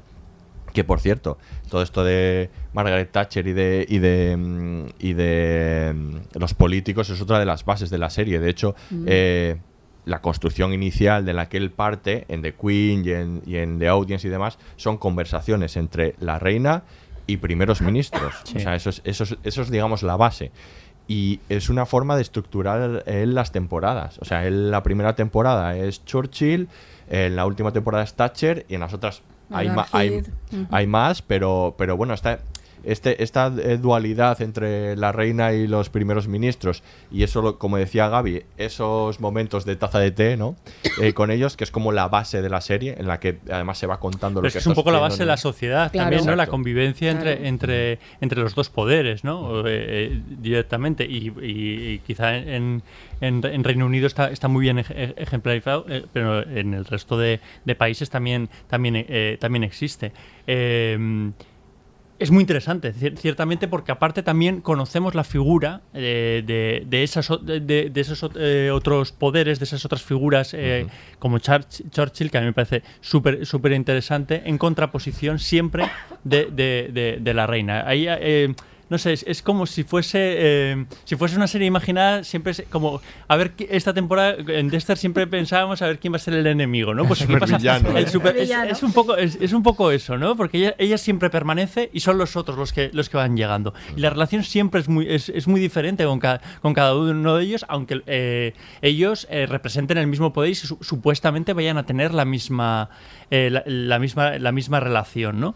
Y eso es, eso es muy interesante. Y en el, en el último caso, el de Margaret Thatcher, había un componente mm, ahí el, el de la primer, el que sea la primera mujer, ¿no? Que se que se enfrente y que supuestamente iban a tener mayor afinidad y como no. eh, eh, ahí la cuestión de género de la no- misma no- generación. no, sirve para además. nada, ¿no? Sí. Mm. Sí, sí, tiene.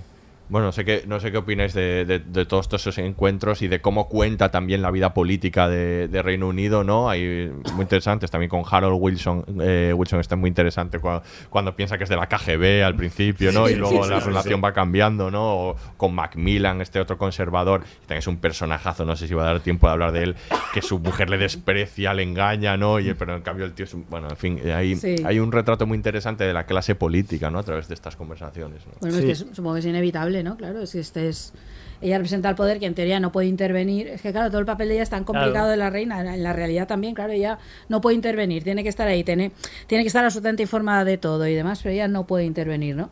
Entonces esa idea que ha dicho Miquel, ¿no? ella siempre permanece y los otros van cambiando, a mí me parece, aparte de lo bien contado que está eso, el- la puesta en escena de repetir constantemente esos planos y esos encuentros, es absolutamente, primero porque la vida de ella es constantemente repetitiva y Totalmente. aburrida. Y te aburres todos ¿eh? los días cuando, hace cuando lo la ves mismo. ahí de repente. Claro, y, y otra ahí- vez. y es que lo volvemos. notas a ella diciendo, "Pff, otra vez. Claro, pero es que ahí está otro". también dirigida que cualquier gesto es significativo, claro, porque está todo tan, tan ritualizado que cualquier gesto que ella hace, el modo en que toca la campana, el esto, el modo en que se levanta es absolutamente significativo. Todo el lenguaje corporal, que yo está trabajadísimo con los actores, ¿no? De Sí, todos, ¿no? Que ser, todo, claro, cualquier gesto es significativo. Bueno, todas las series así, pero muy especialmente yo creo que en esos encuentros con los minis, con los primeros ministros, ¿no? Entonces, a mí, claro, estás deseando que esas secuencias lleguen, aunque Mm. sean repetidas. Es como, por favor, quiero otra. Y da igual que sea, porque ahí hay como. Claro, hay de todo, enfrentamiento, complicidad, van pasando una cosa a otra, a veces pensando ella no está entendiendo nada de lo que le está diciendo el político, ¿no? Hay veces que estás ahí como y ella tiene que preguntar o no sé, me- esas me parecen no sé, es- un trabajo de puesta en escena Tiene- y tiene, y extraordinario. tiene una cosa que son pequeñas piezas teatrales, que no nos olvidemos, Claro, es decir, que son claro. 5 minutos, Sí. 2 minutos, 10 minutos. Para mí hay como, como dos ejemplos que, eh, que muy- son muy paradigmáticos en est- con, con estas. Una es, creo que es el fin, no sé si es el final de la primera o la segunda temporada, que son como, yo, yo lo conté, creo que eran como 20 minutos, que es cuando, es decir, el príncipe, el duque Philip, eh, Felipe, es decir, lleva una vida de, de mm, asueta y tal, y relajada. Te has cortado un poquito. Sí, y, y, aquí- y y- entonces tienen una, un- que es el final de la temporada, y tienen una, una, una conversación final que es brutal, Sí. porque ella le, le Mm. vuelve a decir, mira, tío, es que eres el, el consorte y tú no puedes hacer esto, Eh, pero de una fineza. Sí. Y la otra es eh, el capítulo que se llama eh, 48 contra 1, que es Margaret Thatcher. Aquí vuelvo a hacer lo que os decía antes, algo muy teatral, que es el diálogo postergado. Margaret Thatcher está jodiendo todo el rato y de hecho se ponen 48 contra 1, no recuerdo ahora mismo cómo es. Entonces, el final, casi al final del capítulo, la reina le tiene que llamar al orden. En, en esa, en ese, otra vez, diálogo postergado en el que sabes, cuando se junten estas dos van a echar chispas. Y entonces Ujú. cuando se juntan dicen, ostras. Que ya te- lo que estás haciendo es advirtiéndote la- que la reina se va enterando de lo que va haciendo Margaret Thatcher, le va jodiendo y poco a poco, poco a poco, poco a poco dices, vamos a llegar a una a esa reunión de tacita encabronados. Sí, a ver, eso que se nota que es, que es lo que le gusta, ¿no? O sea, es Frost Nixon, es un diálogo Sí. entre dos. Pero es que esa teatralización parte, además ¿no? tiene aquí todo el sentido, porque todas sus vidas son muy teatrales. Claro. Es decir, están sujetas absolutamente a rituales, tienen que, bueno, la, la- cómo visten, cómo se mueven, no se pueden sentar de una determinada manera. Entonces, claro, todo es teatro, ¿no? Yo creo que aquí es muy pertinente que, hay, que funcionen como esas pequeñas piezas teatrales, porque es- su vida es así. Sí, sí, sí, su vida es un constante teatro. Y lo que hace que para llegar a eso es como que te lo va mm, insuflando.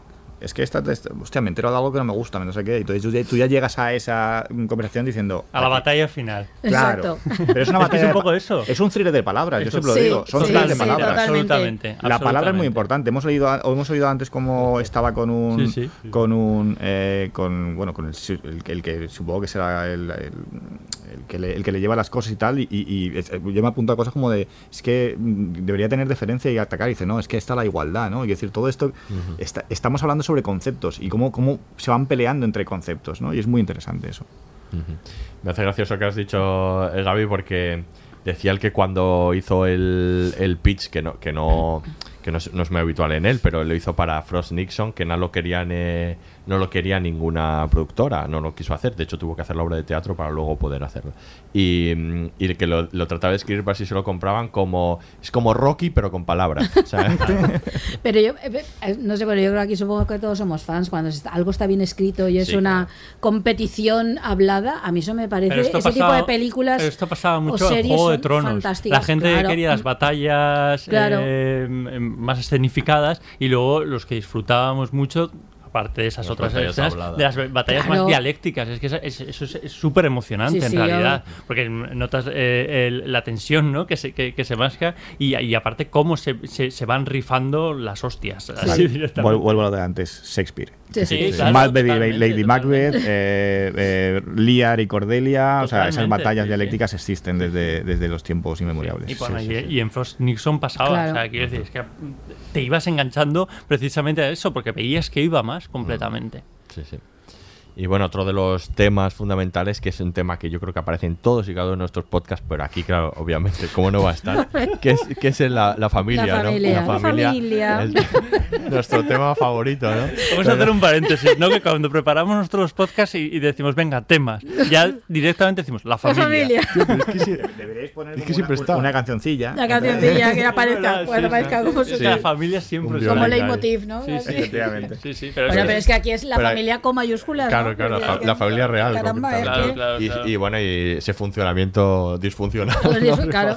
Pero es que además ellos, el lugar que ocupan en el mundo es ese. Hay una reina y la otra, tú que eres yo, hermana de la reina, Sí. tú que eres marido de la reina. Es que ahí el papel familiar es el que marca su destino absolutamente.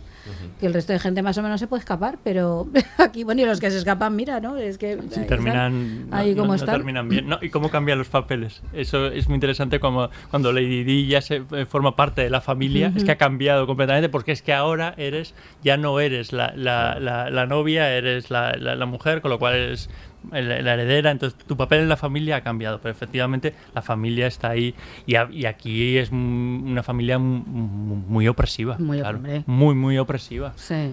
Y, y luego, mm, en el fondo, fíjate que es una, es una cosa muy tradicional, pero es una familia poco convencional, porque es que se quieren poco y mal. Sí, sí. O sea, es alucinante eh, la relación que tiene la reina con sus hijos. O sea, Ah, Sí, del capítulo ese en el que busca al hijo Ostras, ese preferido. Sí, sí, ostras. Y el, A prefe- ver, y el eh, preferido es el peor. Sí, es luego él, exactamente. Es el peor. Exactamente. No, pero, y todo- yo, pero yo- es una cosa que pienso mucho Sí. en las primeras temporadas. El, el- el poco caso que hace a sus hijos y sobre todo que cuando los ve es que mm, es como quien ve una planta. Pero a ver, O pero sea, yo creo es que eso, yo creo que eso históricamente es así, que aquí estamos que, que una cosa es las familias tal como las concebimos ahora, pongo el siglo XX y de las familias trabajadoras, pero las familias burguesas en el siglo XIX y previos, las familias aristocráticas, los niños no las criaban los padres. Los niños se criaban completamente aparte con sus cuidadores y con fuera y los veían cuando los veían. Y esa idea de la, la familia se comienza a crear con la familia burguesa en el siglo XIX. ¿No? que el niño si o la niña ocupa cierto lugar, pero aún así en las familias ricas no es criado por los padres nunca y menos por el padre, eh, obviamente en todo caso por la madre.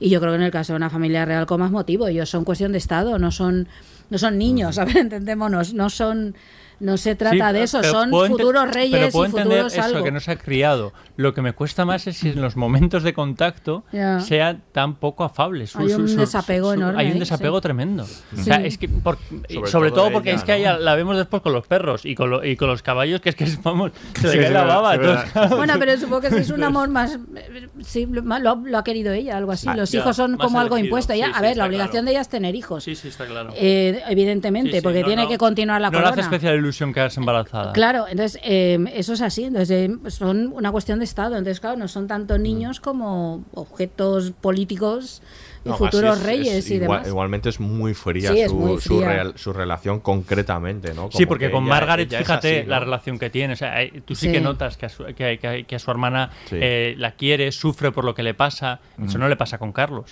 Sí, bueno, de hecho hay una, eh, para mí, un, un capítulo magistral con una, par- una, una parte de escenas que es cuando el, el padre decide mandarlo al internado donde estuvo, Sí. Que a que lo pasa mal, ¿no? Lo siguiente. Sí. Para que le curta, ¿no? Para que le convierta en un hombre, en ese dice- concepto de la hombría. Yo lo he destrozado. De hecho, Carlos es como es a través de eso. O sea, que decir, Claro. ahí hay, un, ahí hay una lógica. A mí lo único que me preocupa, bueno, me preocupa que entiendo yo que la quinta temporada a lo mejor lo, lo, lo abren un poco más, es la hermana de Carlos, que no recuerdo cómo se llama. Eh, Ana. Ana, Ah. Ana, que, la, que utiliza muy poquito. Es un personaje que aparece como muy De residual. hecho, al- a, a él sí le gusta porque tenía menos papel en la cuarta y, le- y, mm, a- la actuación, además de es, eh, es- es muy buena y entonces él le ha escrito más, en la cuarta le ha escrito más de lo que tenía pensado. ¿no? Pues Pues es- yo es creo que sí que va a crecer. Coincido contigo, es un personaje súper interesante y muy bien interpretado, como casi todos. Como, como todos, como no hay nadie que interprete cantera, mal, quien sí. hay ahí, vamos, Sí, sí, sí. imposible. Luego el, Sí. el tema es verdad de la, de la maternidad en la cuarta temporada yo creo que, que le dan más importancia, ¿no? Porque estaba toda esta cuestión, pero, pero es verdad que luego con Thatcher, ¿no? Y cómo, y el, y cómo Sí. concilia, digamos, y Diana también, y Claro. cómo, cómo concilia también Claro. en los viajes. Eso yo Sí. creo que hay ahí un, un interés no especial por, por hablar claro, de es este que son maternidades completamente Sí. diferentes. Es que ahí nos están diciendo, efectivamente, Diana se vuelca, se vuelca en sus hijos por encima de, de- de todo. Y Margaret Thatcher, pese a ser una persona que vive por y para trabajar, tiene, tiene una relación con su hijo, eh, no con su hija, eh, pero con, con de, apego y de, de afecto que De no la que no- tóxico Normal, ya, sí, sí. ¿sabes? Un poquito, un poquito, sí. Un poquito, sí, pero vamos, que no la, El que París no- Dakar que no la ahí. tiene, que, que no la tiene la reina. Sí, pero que la reina tenga la relación con su hermana se explica más, porque claro, entiendo que los padres con los hijos no, porque están ahí, son, pero criado entre juntas. ellos se crían juntas, ¿no? Y entre, entre ellas, sí. A mí esa relación me gusta mucho. De- de ahí, de y da hecho- momentos mari- magníficos. Ahí voy a ir a un momento que a mí me gusta mucho, que es otra cosa que también es de carpintería teatral. Pues, pues soy un poco pesado, que es el capítulo que se llama Marmitology, Mar- Marmitología, que es en verdad que es el capítulo de Margarita, ¿no? Eh, em, que, es, que tiene una cosa que, es- que yo le llamo más que flashback es antecedente, porque no hay un flashback en sí. El capítulo empieza cuando ya son pequeñas y luego pega un salto, o sea, antecede. Eso es muy personaje iceberg. Y en el que, si os recordáis, Margarita dice que ella le importaría ser eh, reina, Isabel no quiere serlo. No. Y entonces lo siguiente que vemos es que Isabel no lo quiere ser y Margarita se va a Estados Unidos y quiere ser la reina del mambo. Sí, sí. Es otro tipo de reina y entonces como que se crea un conflicto ya en la propia corona. Y es muy interesante cómo hace esto. O sea, no voy a hacer un flashback al uso, sino que en verdad voy a utilizar una parte del capítulo desde el principio del capítulo para explicarte muy bien la relación entre estas dos hermanas. Y a partir de ahí vas a ver por qué, por qué todo viene. y lo que significa ser reina.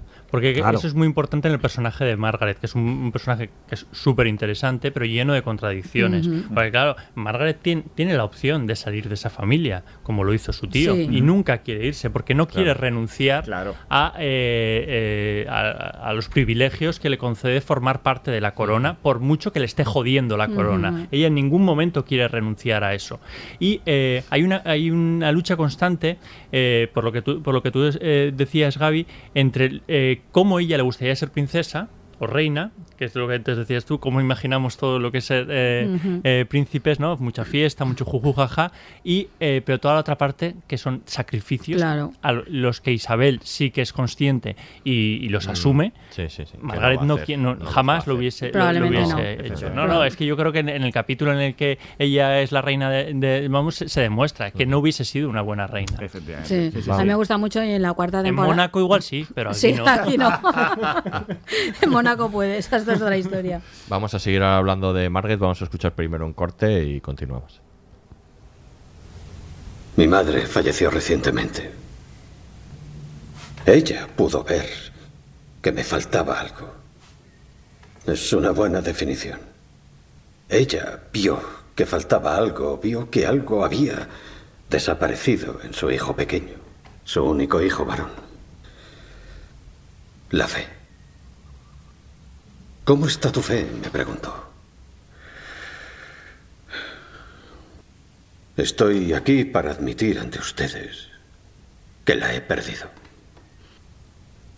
Y sin ella, ¿qué nos queda? La soledad y el vacío y la decepción de ir hasta la luna para encontrar solo una terrible desolación, un silencio aterrador, oscuridad. ¿Qué intento decir con esto? Intento decir que la solución a nuestros problemas eh, creo que no está en, en el ingenio del cohete o la ciencia o la tecnología, ni siquiera en la valentía. No, la respuesta está aquí. O aquí, donde quiera que resida la fe. Y por ello, de Anne Woods, ahora debo admitir que estoy lleno de respeto y admiración. Y también de no poca desesperación. Cuando vengo a pedirles ayuda.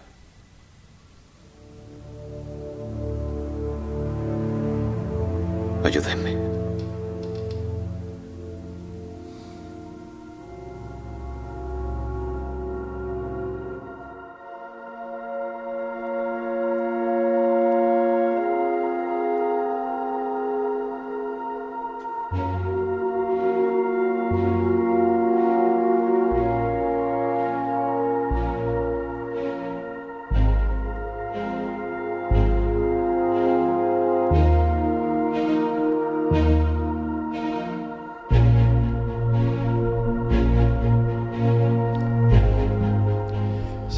Hablando de The Crown. Eh, una cosa que no hemos dicho hasta ahora, curiosamente, es que... y eso eh, que hemos dicho un montón Sí, de pero cosas. que la estructura de la serie de la que vamos a hablar ahora, porque lleva, van hasta ahora eh, van cuatro temporadas, serán seis, son casi en bloques de dos eh, porque cambian los actores, no lo No lo hemos, hemos dicho, porque pero- tenemos un guion y estamos, aquí estamos no, no. reprimiéndonos sabiendo que ya lo sacarías cuando Es que vivimos en una jaula de oro, nosotros también, Aurea. Vamos a decirlo. Estamos ahí, yo estaba conteniéndome Claro, para no David avanzar, tiene la corona, riñe pero ser- pertenecer a esta familia es muy duro. Que David nos riñe. Estáis en una jaula de oro, ¿eh? bueno, en este caso de oro igual no. de oro estáis no, en de una jaula y ya. de oro no. Pero sí, efectivamente, eh, yo creo que además se nota que él las concibe de alguna manera en bloques. O sea, el primer. pares, a sí, pares, eh, sí. a pares, a pares. Ahora nos, nos queda por ver las dos últimas temporadas con un nuevo cambio de, de actores, ¿no? Y, y bueno, hablemos un poco de, de los personajes y de, y de esa primera etapa, ¿no? Los- el primer bloque, los dos eh, eh, primeras temporadas en las que pone, pues enliza todos estos personajes, algunos de ellos, de estos que, que- unos seis que, que permanecen y que van a cambiar de actores en cada temporada, y otros que luego van desapareciendo, como Churchill, que marca muchísimo la, primera temporada y la relación eh, de ellos, ¿no? Y otros tantos. Eh, estas dos primeras temporadas, ¿cómo las veis así de principio en, en relación a las dos segundas? Eh, ¿Os parece que son distintas? Sí- Sí que hay una cosa que hemos comentado, que ha comentado Aurea, que en la, que en la tercera temporada sí que hay como un ma- mayor gusto por la- los capítulos que forman casi una unidad. Y yo Sí. creo que en las, en las dos primeras como que hay más continuidad de las tramas, Sí. ¿no? De, de- Sí, entre yo sí ellos. lo ¿no? creo. A mí se me parece que eso. En la tercera y no tanto en la cuarta, que la cuarta yo creo vuelve otra vez a cierta continuidad con toda... Muy marcada por Diana, Por y, Diana. Por, y por Es que hay una especie de aceleración, ¿no? Porque yo creo que, claro, las dos primeras temporadas, no sé cuántos años pasan. eh, no, no sé, eh, una media más o menos de 10 años. Sí, pero siempre tengo la sensación que son más años que luego la otra y que luego va como haciendo avanzar. O sea, se acaba como deteniéndose más en algunas cosas. ¿no? En eh, toda la trama de Diana y Carlos eh, ocupa como mucho, ¿no? A lo mejor. eh, Es más reciente, tiene más Claro, información es y por eso. es un cara, es que es un caramelo que es, yo Sí, que pero sin embargo es verdad que las Uy. primeras temporadas me parece interesantísimo porque es algo que desconocemos mucho más. Claro. Y también la exposición pública es menor, había muchos menos medios de comunicación. Claro, yo no era lo mismo, ellos están muy expuestos públicamente, pero es verdad que tampoco era lo que podía ser ya en los 80, 90, ¿no? Con eh, todo eso. Entonces yo creo que eso se nota mucho. A mí, a mí las primeras temporadas me parecen muy sorprendentes en eso, porque claro, de pronto que tienes que recolocar personajes, toda la figura del padre de ella, ¿no? Que lo El tenemos comienzo, olvidadísimo. ¿no? Y el- y el Este- tío. y El tío, yo iba a decir, digo, el personaje del tío. Yo creo Claro. que como que hay dos personajes que son, o sea, el tío. Lord Mo- Mountbatten, decís? El, norma, el Sí, fascista Lord- este, sí, que Lord lo Mountbatten, retratado ¿no? como tal, ¿no? Sí, que sí, me sí, sí. llama la atención como lo retratan ahí Yo creo que sin es- paliativos. Sí, súper duros. Son dos esos dos personajes y el otro es obviamente Winston Churchill, que sí que tiene el capítulo del, del, del cuadro. Qué maravilloso, eh, maravilloso, maravilloso capítulo, que de alguna manera como que nos retrata un personaje que también conocíamos a largo de historia. Luego en general sí que es verdad que tiene como una, más crono- una parte más cronológica y de sorpresa porque desconocíamos toda esa parte, o por lo menos nosotros, a lo mejor los, los británicos la tenían más con- controlada. Hmm. Y yo creo que eso que hace, que hace muy interesante las temporadas. Obviamente, lo que va a pasar a, a partir de ahora es que como que estamos tan pegados a la realidad, Claro. tenemos Ya, otra es- visión eso distinta. es diferente la mirada, sí, pero, sí. pero yo creo que la tercera sí que se destaca un poco en eso. En, en- es verdad que los capítulos Más como- capítulos autoconclusivos. Bueno, Sí. autoconclu- siguen, es verdad, siguen evolucionando los personajes y las tramas, pero es verdad que capítulo de la mina, de. Sí, to- no tienen como no, no, autonomía. A ver, la mayoría tienen, porque es verdad que son, pero es verdad que las Mm. tramas. Aquí es una sensación que podrías perfectamente haber visto ese capítulo, aunque no hubieras visto otros y lo entenderías perfectamente, ¿no? Es como una. Y La- tienen como temas. Sí, a mí es que la tercera me parece extraordinaria para mí. Bueno, yo Mm, creo a mí me parece que es la mí es la mejor. mejor también, sí. La mejor de todas. Siendo que las otras están muy bien, ¿eh? No estoy. La primera O sea, temporada. desde un nivel altísimo, pues esta es como un poco más alta. Ya está, Es- pero- y posiblemente sea la más arriesgada. Sí, en- muy en- arriesgada. en muchas Narrativamente hablando, narrativas sí, y sí. formalmente incluso en, en, en algunas, por, por- bueno, por, Sí. por cómo, por cómo está narrado. En las dos primeras yo creo que el gran descubrimiento, yo para mí, es, es eh, aparte del tío, es Margarita. Sí. Y es... y Eso es. Tengo, tengo la sensación de que en las dos siguientes se diluye un poco ese personaje. Y cuando vuelve a florecer, eh, vuelve a florecer con la, o sea, vuelve a aparecer, vuelve a surgir con la misma trama, ¿no? Que, que para mi gusto se vuelve un poco repetitiva, Ya. ¿no? Esa frustración de no encontrar su papel dentro Ujú. de, la, de, la, de la familia real. Pero es verdad que en las en las dos primeras temporadas, Mm. quizás lo más destacado, jus- junto con eh, Chur- eh, Churchill, todo el retrato, incluso la historia del retrato que nos cuenta una, una cara de Churchill Sí. que para mí es mucho Sí. más desconocida y, y Ah, lo vemos más persona. Durante todo el rato sí. lo hemos visto más figura política, Estadista, sí. más estadista, más estratega en muchas ocasiones, incluso, incluso eh, ese mm, papel que se autoadjudica casi de padre Mm. Que te da un poquito de grima Sí. por otra parte con ella, pero en- con, el, del- con el episodio del cuadro nos, nos lo desmonta, ¿no? Sí. Un poco eso. Bueno, pero Yo- es interesante porque la figura de Churchill es una figura, a ver, eh, que tiene buena parte de todo su papel en la Segunda Guerra Mundial y esa idea de salvó, eh, nos salvó de los nazis y tal, pero es verdad que es un personaje con muchas partes oscuras, ¿no? Y hay un revisionismo ahí claro. y clarísimo ahora, ¿no? Que está planteando que, a ver, a ver, que esto, que Churchill está como el gran estadista que salvó al mundo, pero no. Bueno, Pero como la figura de Juan Carlos I, ¿no? Con, Exacto. con el 23F. Exactamente, sí, un poco esa, esa, Mm. esa idea, ¿no? Yo creo que en la, la primera temporada hay como tres, tres grandes líneas, ¿no? Está la batalla entre Churchill y Isabel, ¿no? Esa permanente y, y- y efectivamente este capítulo del, del cuadro de, de Churchill es, es fantástico y ayuda a, a- a conocer más al personaje. Luego está eh, efectivamente todo el conflicto con Margarita, que de hecho le dedican el final de temporada Sí. cuando por fin eh, cuando por fin le niegan la, posibilidad de, estar con, con Peter Townsend, ¿no? Y, y ese, y, y- y se genera esa brecha, digamos, entre ellas ya, que no se va a reparar. Y luego, por- yo creo que lo más importante es la lucha de poder que existe en esta temporada entre ella y Philip. Sí. Mm, Toda, sí, esta, toda esta básicamente, temporada, sí. eh, yo creo que va de esto, ¿no? Sí. Más que Como- lucha de poder, como el ajuste de piezas, Ajuste, ¿no? sí, el o- como vamos, vamos a sentar las bases porque esto va en serio. Claro, ya nos toca reinar y ahora vamos a poner las pilas. De, de qué papel tenemos que ocupar cada uno y qué eh, relevancia tiene nuestro matrimonio. Pero por otra cómo parte, se ajusta, sí. cómo, cómo, eh, se van conociendo y se van entendiendo. Porque yo creo que tienen una, una relación que es mm, mm, a mí me llama la atención. Porque está claro que, que, eh, según nos están contando, es, es, una, es una relación un poco dirigida, pero sí que hubo un empeño por parte de, Mm. de, de Isabel en que aquel fuese su marido, aunque no cumpliese los re- todos los requisitos que, que posiblemente hubiesen. De hecho, Margarita le acusa, la acusa, ¿no? De que ella sí que ha podido elegir mientras que, que ella no puede, ¿no? Efectivamente. Pero en esta temporada necesitan reconocerse, reafirmarse y resituarse en lo que simboliza su, ma- su matrimonio. Y eso les sirve a los dos para, para encontrarse como pareja, creo. Y hay una, hay una pelea permanente. ¿Os acordáis del el capítulo de la coronación? Que él lo único que pide es que no se tenga que arrodillar ante ella en la coronación. O sea, hay una lucha permanente de a- en el ajuste de roles no quedar yo, digamos, por debajo de alguna manera porque está todo este discurso de la masculinidad Es que, también. No, y de- sobre es todo que ese es, el tema. constante la masculinidad tóxica Claro. alrededor de, de- Claro, es que él es el prototipo de eso. y ella, claro, es joven, es militar. joven, es como frágil. Claro, es que es todo el rato ese juego. Lo hace también Churchill, que es completamente paternalista, turbio, como decía antes Miquel, ¿no? Pero todo el mundo lo hace porque ella es joven, es tal, inexperta, no sé qué, y están todo el rato poniéndola en cuestión. Y eso se, se juega todo ahí, sí, sí. Y, Y- además ella tiene que encontrar su, también su papel como reina y su propia personalidad. Que todas las primera temporada, sobre todo, está en ese en todo ese juego, ¿no? Y luego aparece un personaje que yo cada vez que va a salir me froto las manos porque sé que es capitulazo, que es el duque de Windsor, el exiliado y abdicado duque de Windsor, que cada vez que aparece en la primera temporada sabes que es un capítulo Sí. tremendo. Ya en la primero que aparece y en el segundo que saldrá, que en la segunda temporada, que es el de los papeles en el que descubre Sí. su, vamos, la- su relación con, con- los nazis. Sí, claro, que, Que eso es- me encanta cómo le da la vuelta. este- le da la- toda la a vuelta. la que está considerada una de las grandes historias de amor del siglo XX, del hombre que abdica por, por amor. Esto me encanta, ¿eh? Como se carga, el hombre que abdica por amor era un nazi. Como el Lord Mountbatten. como otro, no, es que me encanta cómo lo planteas y me, me Sí, sí, gusta sí. mucho cómo se atreve ahí a, Sí, porque de a alguna decirlo manera tal cual, claro. te dicen, no, joder, qué putada, el tipo tuvo que Sí, abdicar, no sí. sé cuánto, y luego, no, es que es un poco cabrón. Pero ese tipo es un poquito Pero intentó volver al poder y, Sí, y sí. además apoyado por los nazis. Sí, ¿no? sí, sí, sí, es que, sí. madre mía.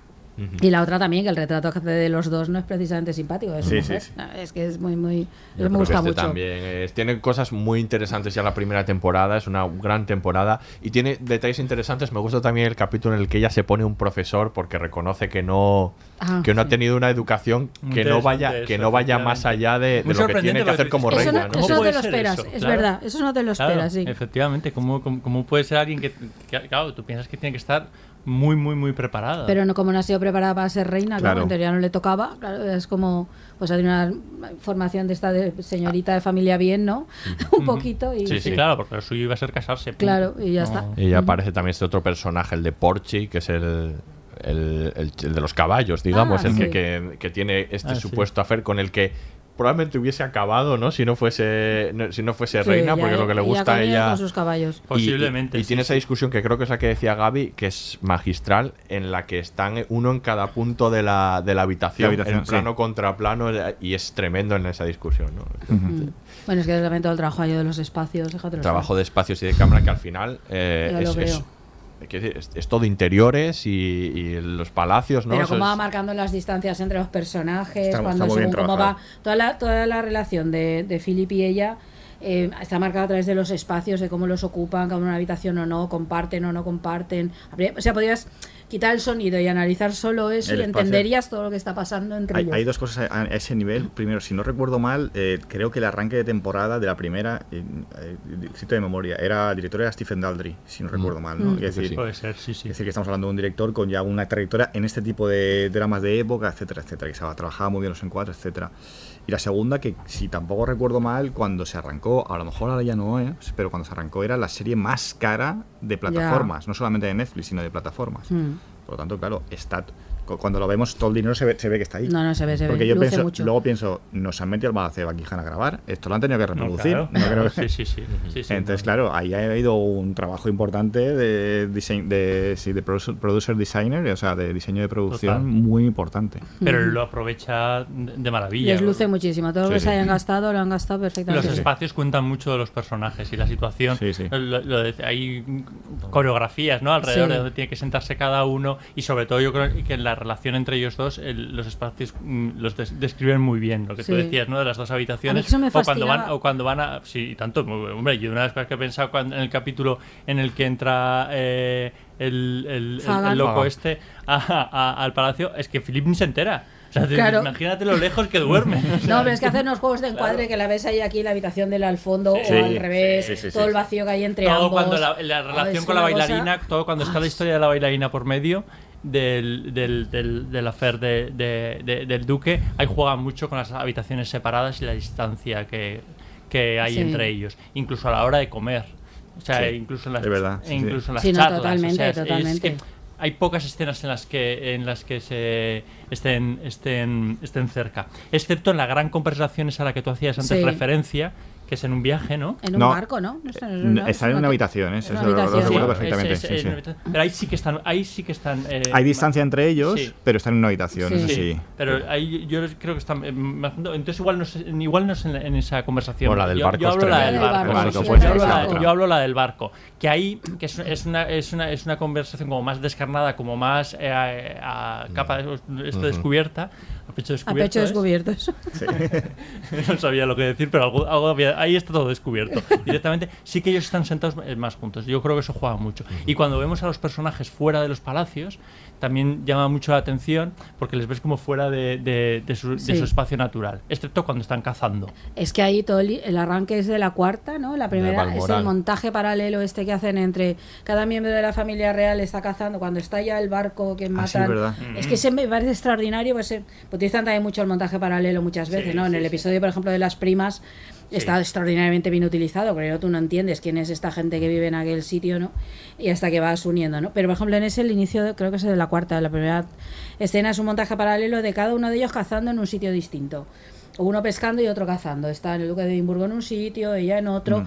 Y además os muestra como depredadores. Es que es una cosa bestial, como el retrato que hace solo con esa secuencia de quiénes son ellos, mientras tanto están poniendo la bomba que mata tal. Es que es, es, es fascinante todo eso, ¿no? Y como nos muestra ahí como gente que está pues, eso, dedicado a esto. De hecho, Sí. esa cercanía, o sea, fijaos que siempre que hablamos del Palacio de Buckingham y todo lo que tiene que ver con ellos son encuadres eh, grandes, Sí, claro. lejanía.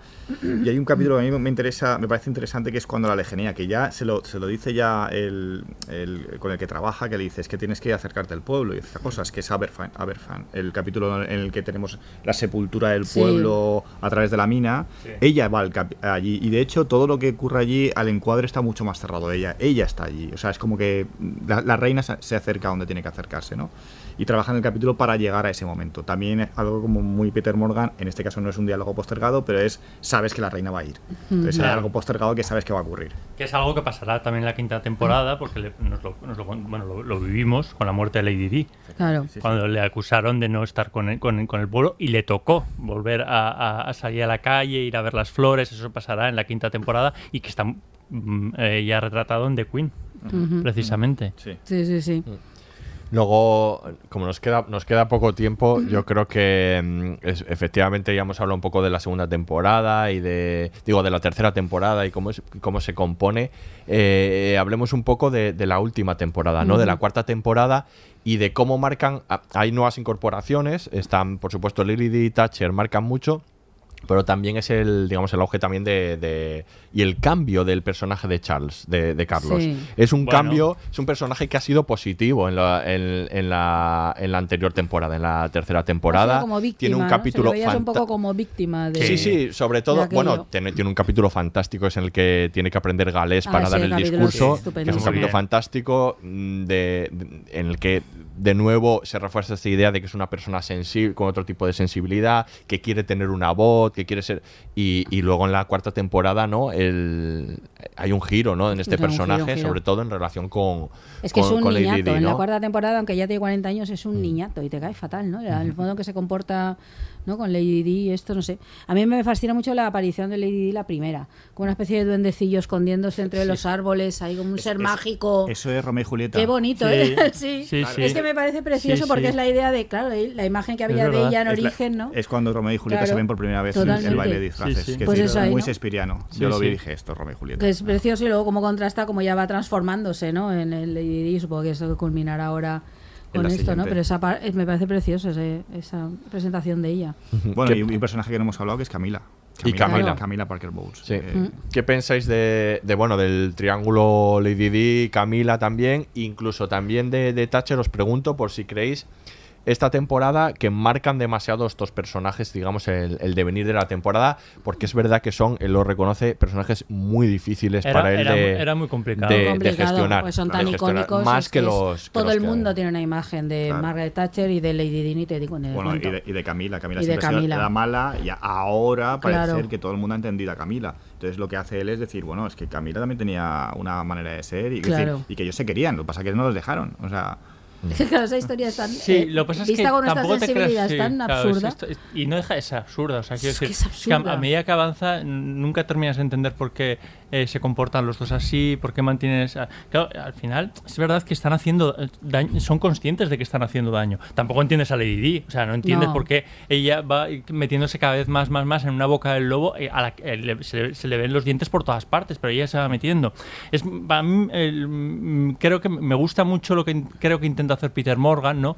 Y es como eh, el, el corderito que es Lady Di se va convirtiendo en un monstruo que les va a afectar a todos y que les va a Mm. cambiar. Y ellos lo, lo van viviendo. Incluso el propio Carlos tiene celos de, de- de la empatía que, que- que genera, que genera Lady Di Sí. y del protagonismo que, que- que va ganando, ¿no? Todos tienen celos todos de- tienen, de- sí. Lady Di, Me- todos. Me, hace, me hace mucha gracia en en el caso de Carlos, todos, porque, vamos, Ana, fíjate, ahí, ahí hay un- un- un varias secuencias de las que hablábamos antes en las que lo, lo dice. Yo hago cualquier cosa y la gente me critica. Ella sale y, sonríe. No os olvidéis el capítulo de la gira por Australia, que es un éxito. La reina está viendo Sí. la, la gira antigua que tuvo, Claro, diciendo, Sí, claro. esta es mejor que esta es Claro, todavía, esto es claro, todavía claro. no". Y le jode. Todos o sea, son, claro, todos, todos, todos, todos son sí, sí, sí. conscientes. Pero por otra parte, tú estás viendo a Lady como ella también le gusta mucho todo eso. A ella, ella sí que quería ser princesa. Sí, Lo sí, que sí. hablabas tú antes Pero al principio, que, que tú no cuento. querías ser, pero ella quería ser princesa, Princesa de, de cuento. cuento. Pero pese a todo, No hay de- cuento. desde el principio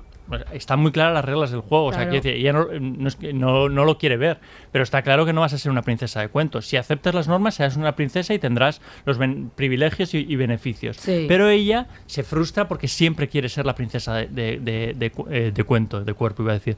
Porque estaba pensando en que se autoflagela el, el- el cuerpo y, Sí, y la sí, mente sí. todo, todo el rato porque no consigue lo que, lo que ella quiere. Entonces, todo eso, la verdad es que es muy interesante. Lo que pasa es que, claro, la, la historia de Lady Di la tenemos tan, tan vista Sí. que Claro. a veces da un poquito pereza. no, y hay, una, y, hay, y hay por contraposición el personaje de Charles o de Carlos, ¿no? Que Sí. es, decir, es un arrogante. te Con decir. arrogante, sí, no, te no, cae no, fatal. Pero es, es, es la transposición del padre. O sea, lo que el padre Sí. hizo metiéndolo en aquel eh, eh, en aquel orfanato, bueno, en aquel eh, escuela privada, era joderle y hacer que fuera como él. Cuando veías que el chaval, hostia, pues, tiene un capítulo eh, muy interesante que es cuando tiene que ir a Escocia a dar un discurso y lo dan escocés y dices, es empático. Y tú empatizas incluso con Carlos, ¿no? Ujú. Empatizas con Carlos, que tiene una novia con la que quiere salir, con, con Camila y tal. Lo que pasa es que llega un momento que cuando a eso no le viene bien, ya se vuelve un arrogante y un Sí. gilipollas que dices, hostias. No, no, yo soy como una especie de niñato. Se Claro, comporta. Se supone efectivamente. que él, pues, la diferencia de edad, que ya tengo 40 años, dice, pero si es que es un crío aquí, pues no quiero, pues no sé, de una manera y es muy cruel, claro. No, no, es como los niñatos. es muy cruel con Lo ella. propio, claro que es muy cruel. Y entiendes por qué es cruel, de dónde viene Sí. ese- esa crueldad. Y dices, ya, es que este tío, si Sí. hubiera, a lo mejor hubiera sido otra manera, ¿no? Ya, pero nadie tiene la culpa. O sea, No, no, claro, que- obviamente, por supuesto. es como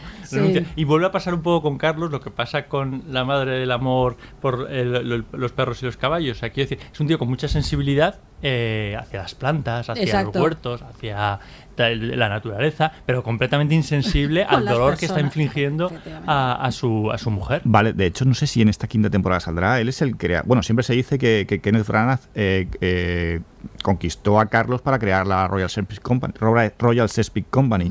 Es decir, Carlos le gustaba mucho el sí. teatro Sí. y ese Claro, tipo de claro. cosas. Entonces, es decir, es un tío muy sensible Sí, sí, en el sí. que justamente, eh, otra vez, la corona, la familia, Sí. lo ha destrozado. Totalmente. sí, sí, Efectivamente, sí. Sí, en contraposición con, con Diana, que no le interesa na- na- nada de eso. Le interesa otro tipo de cultura, que Sí. eso es muy interesante, ¿no? La cultura popular. Claro, sí, sí, Claro. pero claro, esa va a ser una de las claves de, Claro, por de- supuesto. de Diana y es muy interesante la utilización de la música que hacen con, con Sí. Diana, es cuando empiezan a aparecer, pues eso, Diana Ross, Duran Claro. Duran, y- Elton John. Elton Claro, John, sí, efectivamente, sí, sí. todo ese tipo de, Sí. de, de- de música que claro, el resto de la familia. Y luego contrasta mucho con la presencia de Margaret Thatcher, son algo Ah, así como el dragón Sí. y el cisne, ¿no? Sí, es una sí. especie de las dos mujeres Se habla mucho también aparecen de, la- de lo que es en la, la interpretación, ¿no? Están en el límite ahí, Gillian La Anderson, de ¿no? Anderson. Yo- Para yo- mí el problema es el peinado.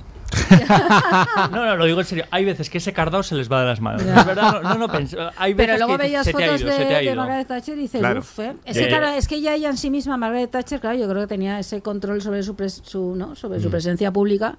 Ya en sí misma era un pelín caricatura. Es que lo que te iba a ¿Y decir. cómo haces eso? Claro, Claro. Yo, yo creo que está muy en el límite Hay ahí, gente ¿no? que dice está en el límite. A mí yo me la trago, pero es que yo recuerdo cuando salió todo esto, me puse a mirar vídeos de Margaret Thatcher y Sí. digo, ¿pero la habéis visto? Sí, ¿La habéis visto? Esta es que señora era muy histriónica. Pero es no que no tú estamos imagina- hablando de la última parte de Margaret Claro. Thatcher, estamos hablando de Margaret Thatcher en su efervescencia. Pero es que, a ver, tú es que ves imagínate- a, a Gillian Anderson. Pero tú imagínate que dentro de 10 años se hace un retrato de Trump. O sea, es que o es caricatura o no es, o no es O- o Trump, no ¿no? es, Quiero decir que no puedes, Solo ¿no? puede Es como- ser Alec Baldwin son- sí, claro, de son personajes y Margaret Thatcher le pasa un poco esto, ¿no? Es como está es verdad que a veces estás como todo el rato viendo a Gillian, a veces estás viendo a Gillian Anderson y a veces no. Hay una parte gusta, eh, impostada. todo, como- sí, sí, como sí. esto, aunque me parece se- se- se me va dificilísimo. el peinado, y luego yo creo que las secuencias algunas entre las dos son extraordinarias. Sí, entre sí, sí. Olivia Colman y Gillian Anderson. Sí, sí. Ahí es como. Bueno, no, no nos da tiempo a hablar de ellos, pero actores superdotados, Buah, eh, la cantera de, de Todos, actores todos, ingleses todos. es inagotable y, y cada uno es mejor que el anterior porque si Matt Smith lo hacía bien, eh, Menzies es mejor aún haciendo de Philip, es impresionante, es qué un actor. actorazo increíble. Llegamos a algo que es sorprendente, ¿no? Y es la anarquía eh, de- eh, en el cambio de actores. Ah, sí, no se O sea, parecen en nada. es O sea, ahora, ahora Lady Di para la próxima va a crecer como 20 centímetros Sí, porque y- la y- Elizabeth de por, Vicky, por que es una contra, tía la, la princesa montón, Margarita ¿eh? decrece, Sí, eh, decrece y, mucho. Bueno, y el se- príncipe y Philip, porque es Philip. Jonathan Price que no tiene, por ejemplo, la altura. Claro, que es un actorazo. Sí, sí. Sí, pero es como, esto me encanta esta Pero de- no la de. Vicky se parece muchísimo a Diana. Pero es- sí, se Eh, parece la- muchísimo, pero es la- altísima. Ya, respecto a la actriz que lo ha interpretado Claro, ahora. Me refiero, mejor- no respecto a Lady Di. Luego a lo mejor ya. eso lo trabajan en... Pero, pero no Pero lo, perdona, no lo que Carlos- Margarita. que Carlos es- Margarita en, en la- las dos primeras temporadas es, es una actriz mucho más alta que luego Elena Sí. Bonham Carter. Y perdona, Y que, eso que ya- ahora va a ser Ma-. McNulty, va a ser Carlos. Sí, sí, Dominic West. Dominic es West. verdad, lo he visto. Y yo digo, Sí, sí. hostia, me sonaba súper raro. Difícil, difícil. Ver. Bueno, es un actor muy británico, ¿eh? Lo que pasa es que estamos tan acostumbrados a The Wire, pero es Pero ha salido muchas series británicas, ha salido en un montón. Sí, él. luego yo también estamos como muy también eh, asociado con The Affair, ¿no? Sí. Ver, principalmente es que bastante, bastante, bastante más agraciado de lo que es Carlos. por Hombre, otra ¿dónde va a parte. parar? Claro. Porque además yo creo que ahí lo tiene difícil porque yo Soconor yo creo que hace un papelón ahí. hace muy está bien, sí, extraordinario, es ¿no? brutal. o sea, es un brutal. actorazo el La tipo. intensidad. Sí, sí, sí. Pues nada, se nos ha acabado el tiempo. eh, Sí, yo solo quiero decir una cosa que no he hecho al principio, es que no me puedo creer que los de los semis pusieran esta serie en la misma categoría que esa cosa de los Bridgerton. O sea, me parece Ya te has quedado a gusto, te has quedado Sí, a que gusto. tenía- quería decirlo. Es que no lo he dicho al principio, lo quiero decir. Es que, me, es que no puedo entender cómo pueden poner en la misma categoría, lo digo en serio, o sea, de, ese- de ese- esta serie. Una cosa es que esta serie sea esté muy por encima de muchas otras, ¿no? Pero sí, que nos tenemos que ir. Eh, ya está. Ahora, uf, la que nos espera ahora cuando acabemos, No, ¿eh? no, De ya está, Aura, ya lo he con dicho. los de- Ya que lo si he los dicho, ya series. lo he Esta dicho. serie da para hablar muchos, que podemos estar otras dos horas. Podemos Bueno, volver, pero no si queremos aburrir. Sí, no, Volveremos a hablar de ella seguro. Sí, es, efectivamente. Seguirá seguimos, existiendo si la reina de Inglaterra, seguirá existiendo. Y el laboratorio viva. de investigación de series, a No. lo mejor no. Nosotros no lo sabemos, pero, sabemos. pero si estamos de aquí a que acabe esta serie, vamos a volver a hablar de ella porque se nos ha quedado muchísimo por hablar. yo creo que hubiésemos estado cuatro horas, eh, Hay más temas que hablar. Hay que todo, es que es la música, por otra parte, todo, a la que le hemos todo, dedicado todo. poco tiempo, es estupenda. O sea, quiero decir, Todo, todo. te, conduce todo, está, está, está muy bien. Ojalá más series eh, así y con continuidad. Es que yo soy muy fan de, de la continuidad Sí, de sí. esta si lo vuelven a temporada. hacer, me- me- me animo y me apunto. Y por último, como han dicho al principio, que Dios salve a Peter Morgan. Sí. Para mí es, por, por así decirlo, el, el guionista o el dramaturgo, porque quiero decir, él siempre dice que es dramaturgo antes de guionista, eh, por excelencia, eh, salvando la distancia con Aaron Sorkin, que sería su compañero al otro lado del charco. Eh, y, y, joder, que, que le queden muchos años que, escribiendo Sí. y creando, ¿no? Eh, sea esto o sea lo que sea. Exacto. Oye, antes, de que, antes de que despidas, ojalá también hablemos dentro de muy mm, Eso, eh, eso pronto de Sin Huellas. La serie Ah, bueno, que por está supuesto, por eh, supuesto. Javier Olivares. No, Gaby Ah, Ochoa. la de Gaby, Gaby perdona, Ochoa, claro, perdona. claro, No, claro. que estaba, es Para verdad, tu Amazon, serie, sí. esto sí. Sí, No, me sí. estaba per- pensando en El que, Rey. bueno, que hay un, proce- hay un Ah, proyecto ya. del rey de, Sí. cargo de Javier Olivares que, a ver, que Sí, sí, esperemos. tiene, tiene buena pinta. Sí, Tiene hay- buena ha habido varios Tiene proyectos. que tenemos muchas ganas de ver un tratamiento de la monarquía. También, por supuesto. Gaby lo tienes Pero la de Gaby, la de Gaby va Anunciamos la de. Gaby, sí, sí, sí, muy bien. Pues Gaby, a la expectativa estamos. Muchas gracias por haber estado con nosotros. A vosotros. Aura y Miquel, nos vemos en el siguiente, que también va a Sí. ser bueno. Va a ser bueno este. Y Todos son buenos. Aquí se Todos somos como todos los capítulos. ¿Qué? De, que la me voy a callar ya. Aquí se despide el Laboratorio de Investigación de Series, el único podcast seriéfilo que no grita viva el rey, sino viva Peter Morgan. Hasta la próxima.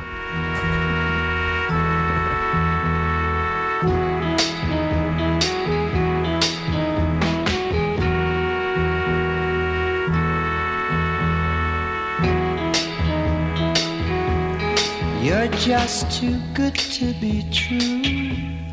Can't take my eyes off of you. You'd be like heaven to touch. I wanna hold you so much. At long last, love has arrived, and I thank God I'm alive. You're just too good to be true. Can't take my eyes.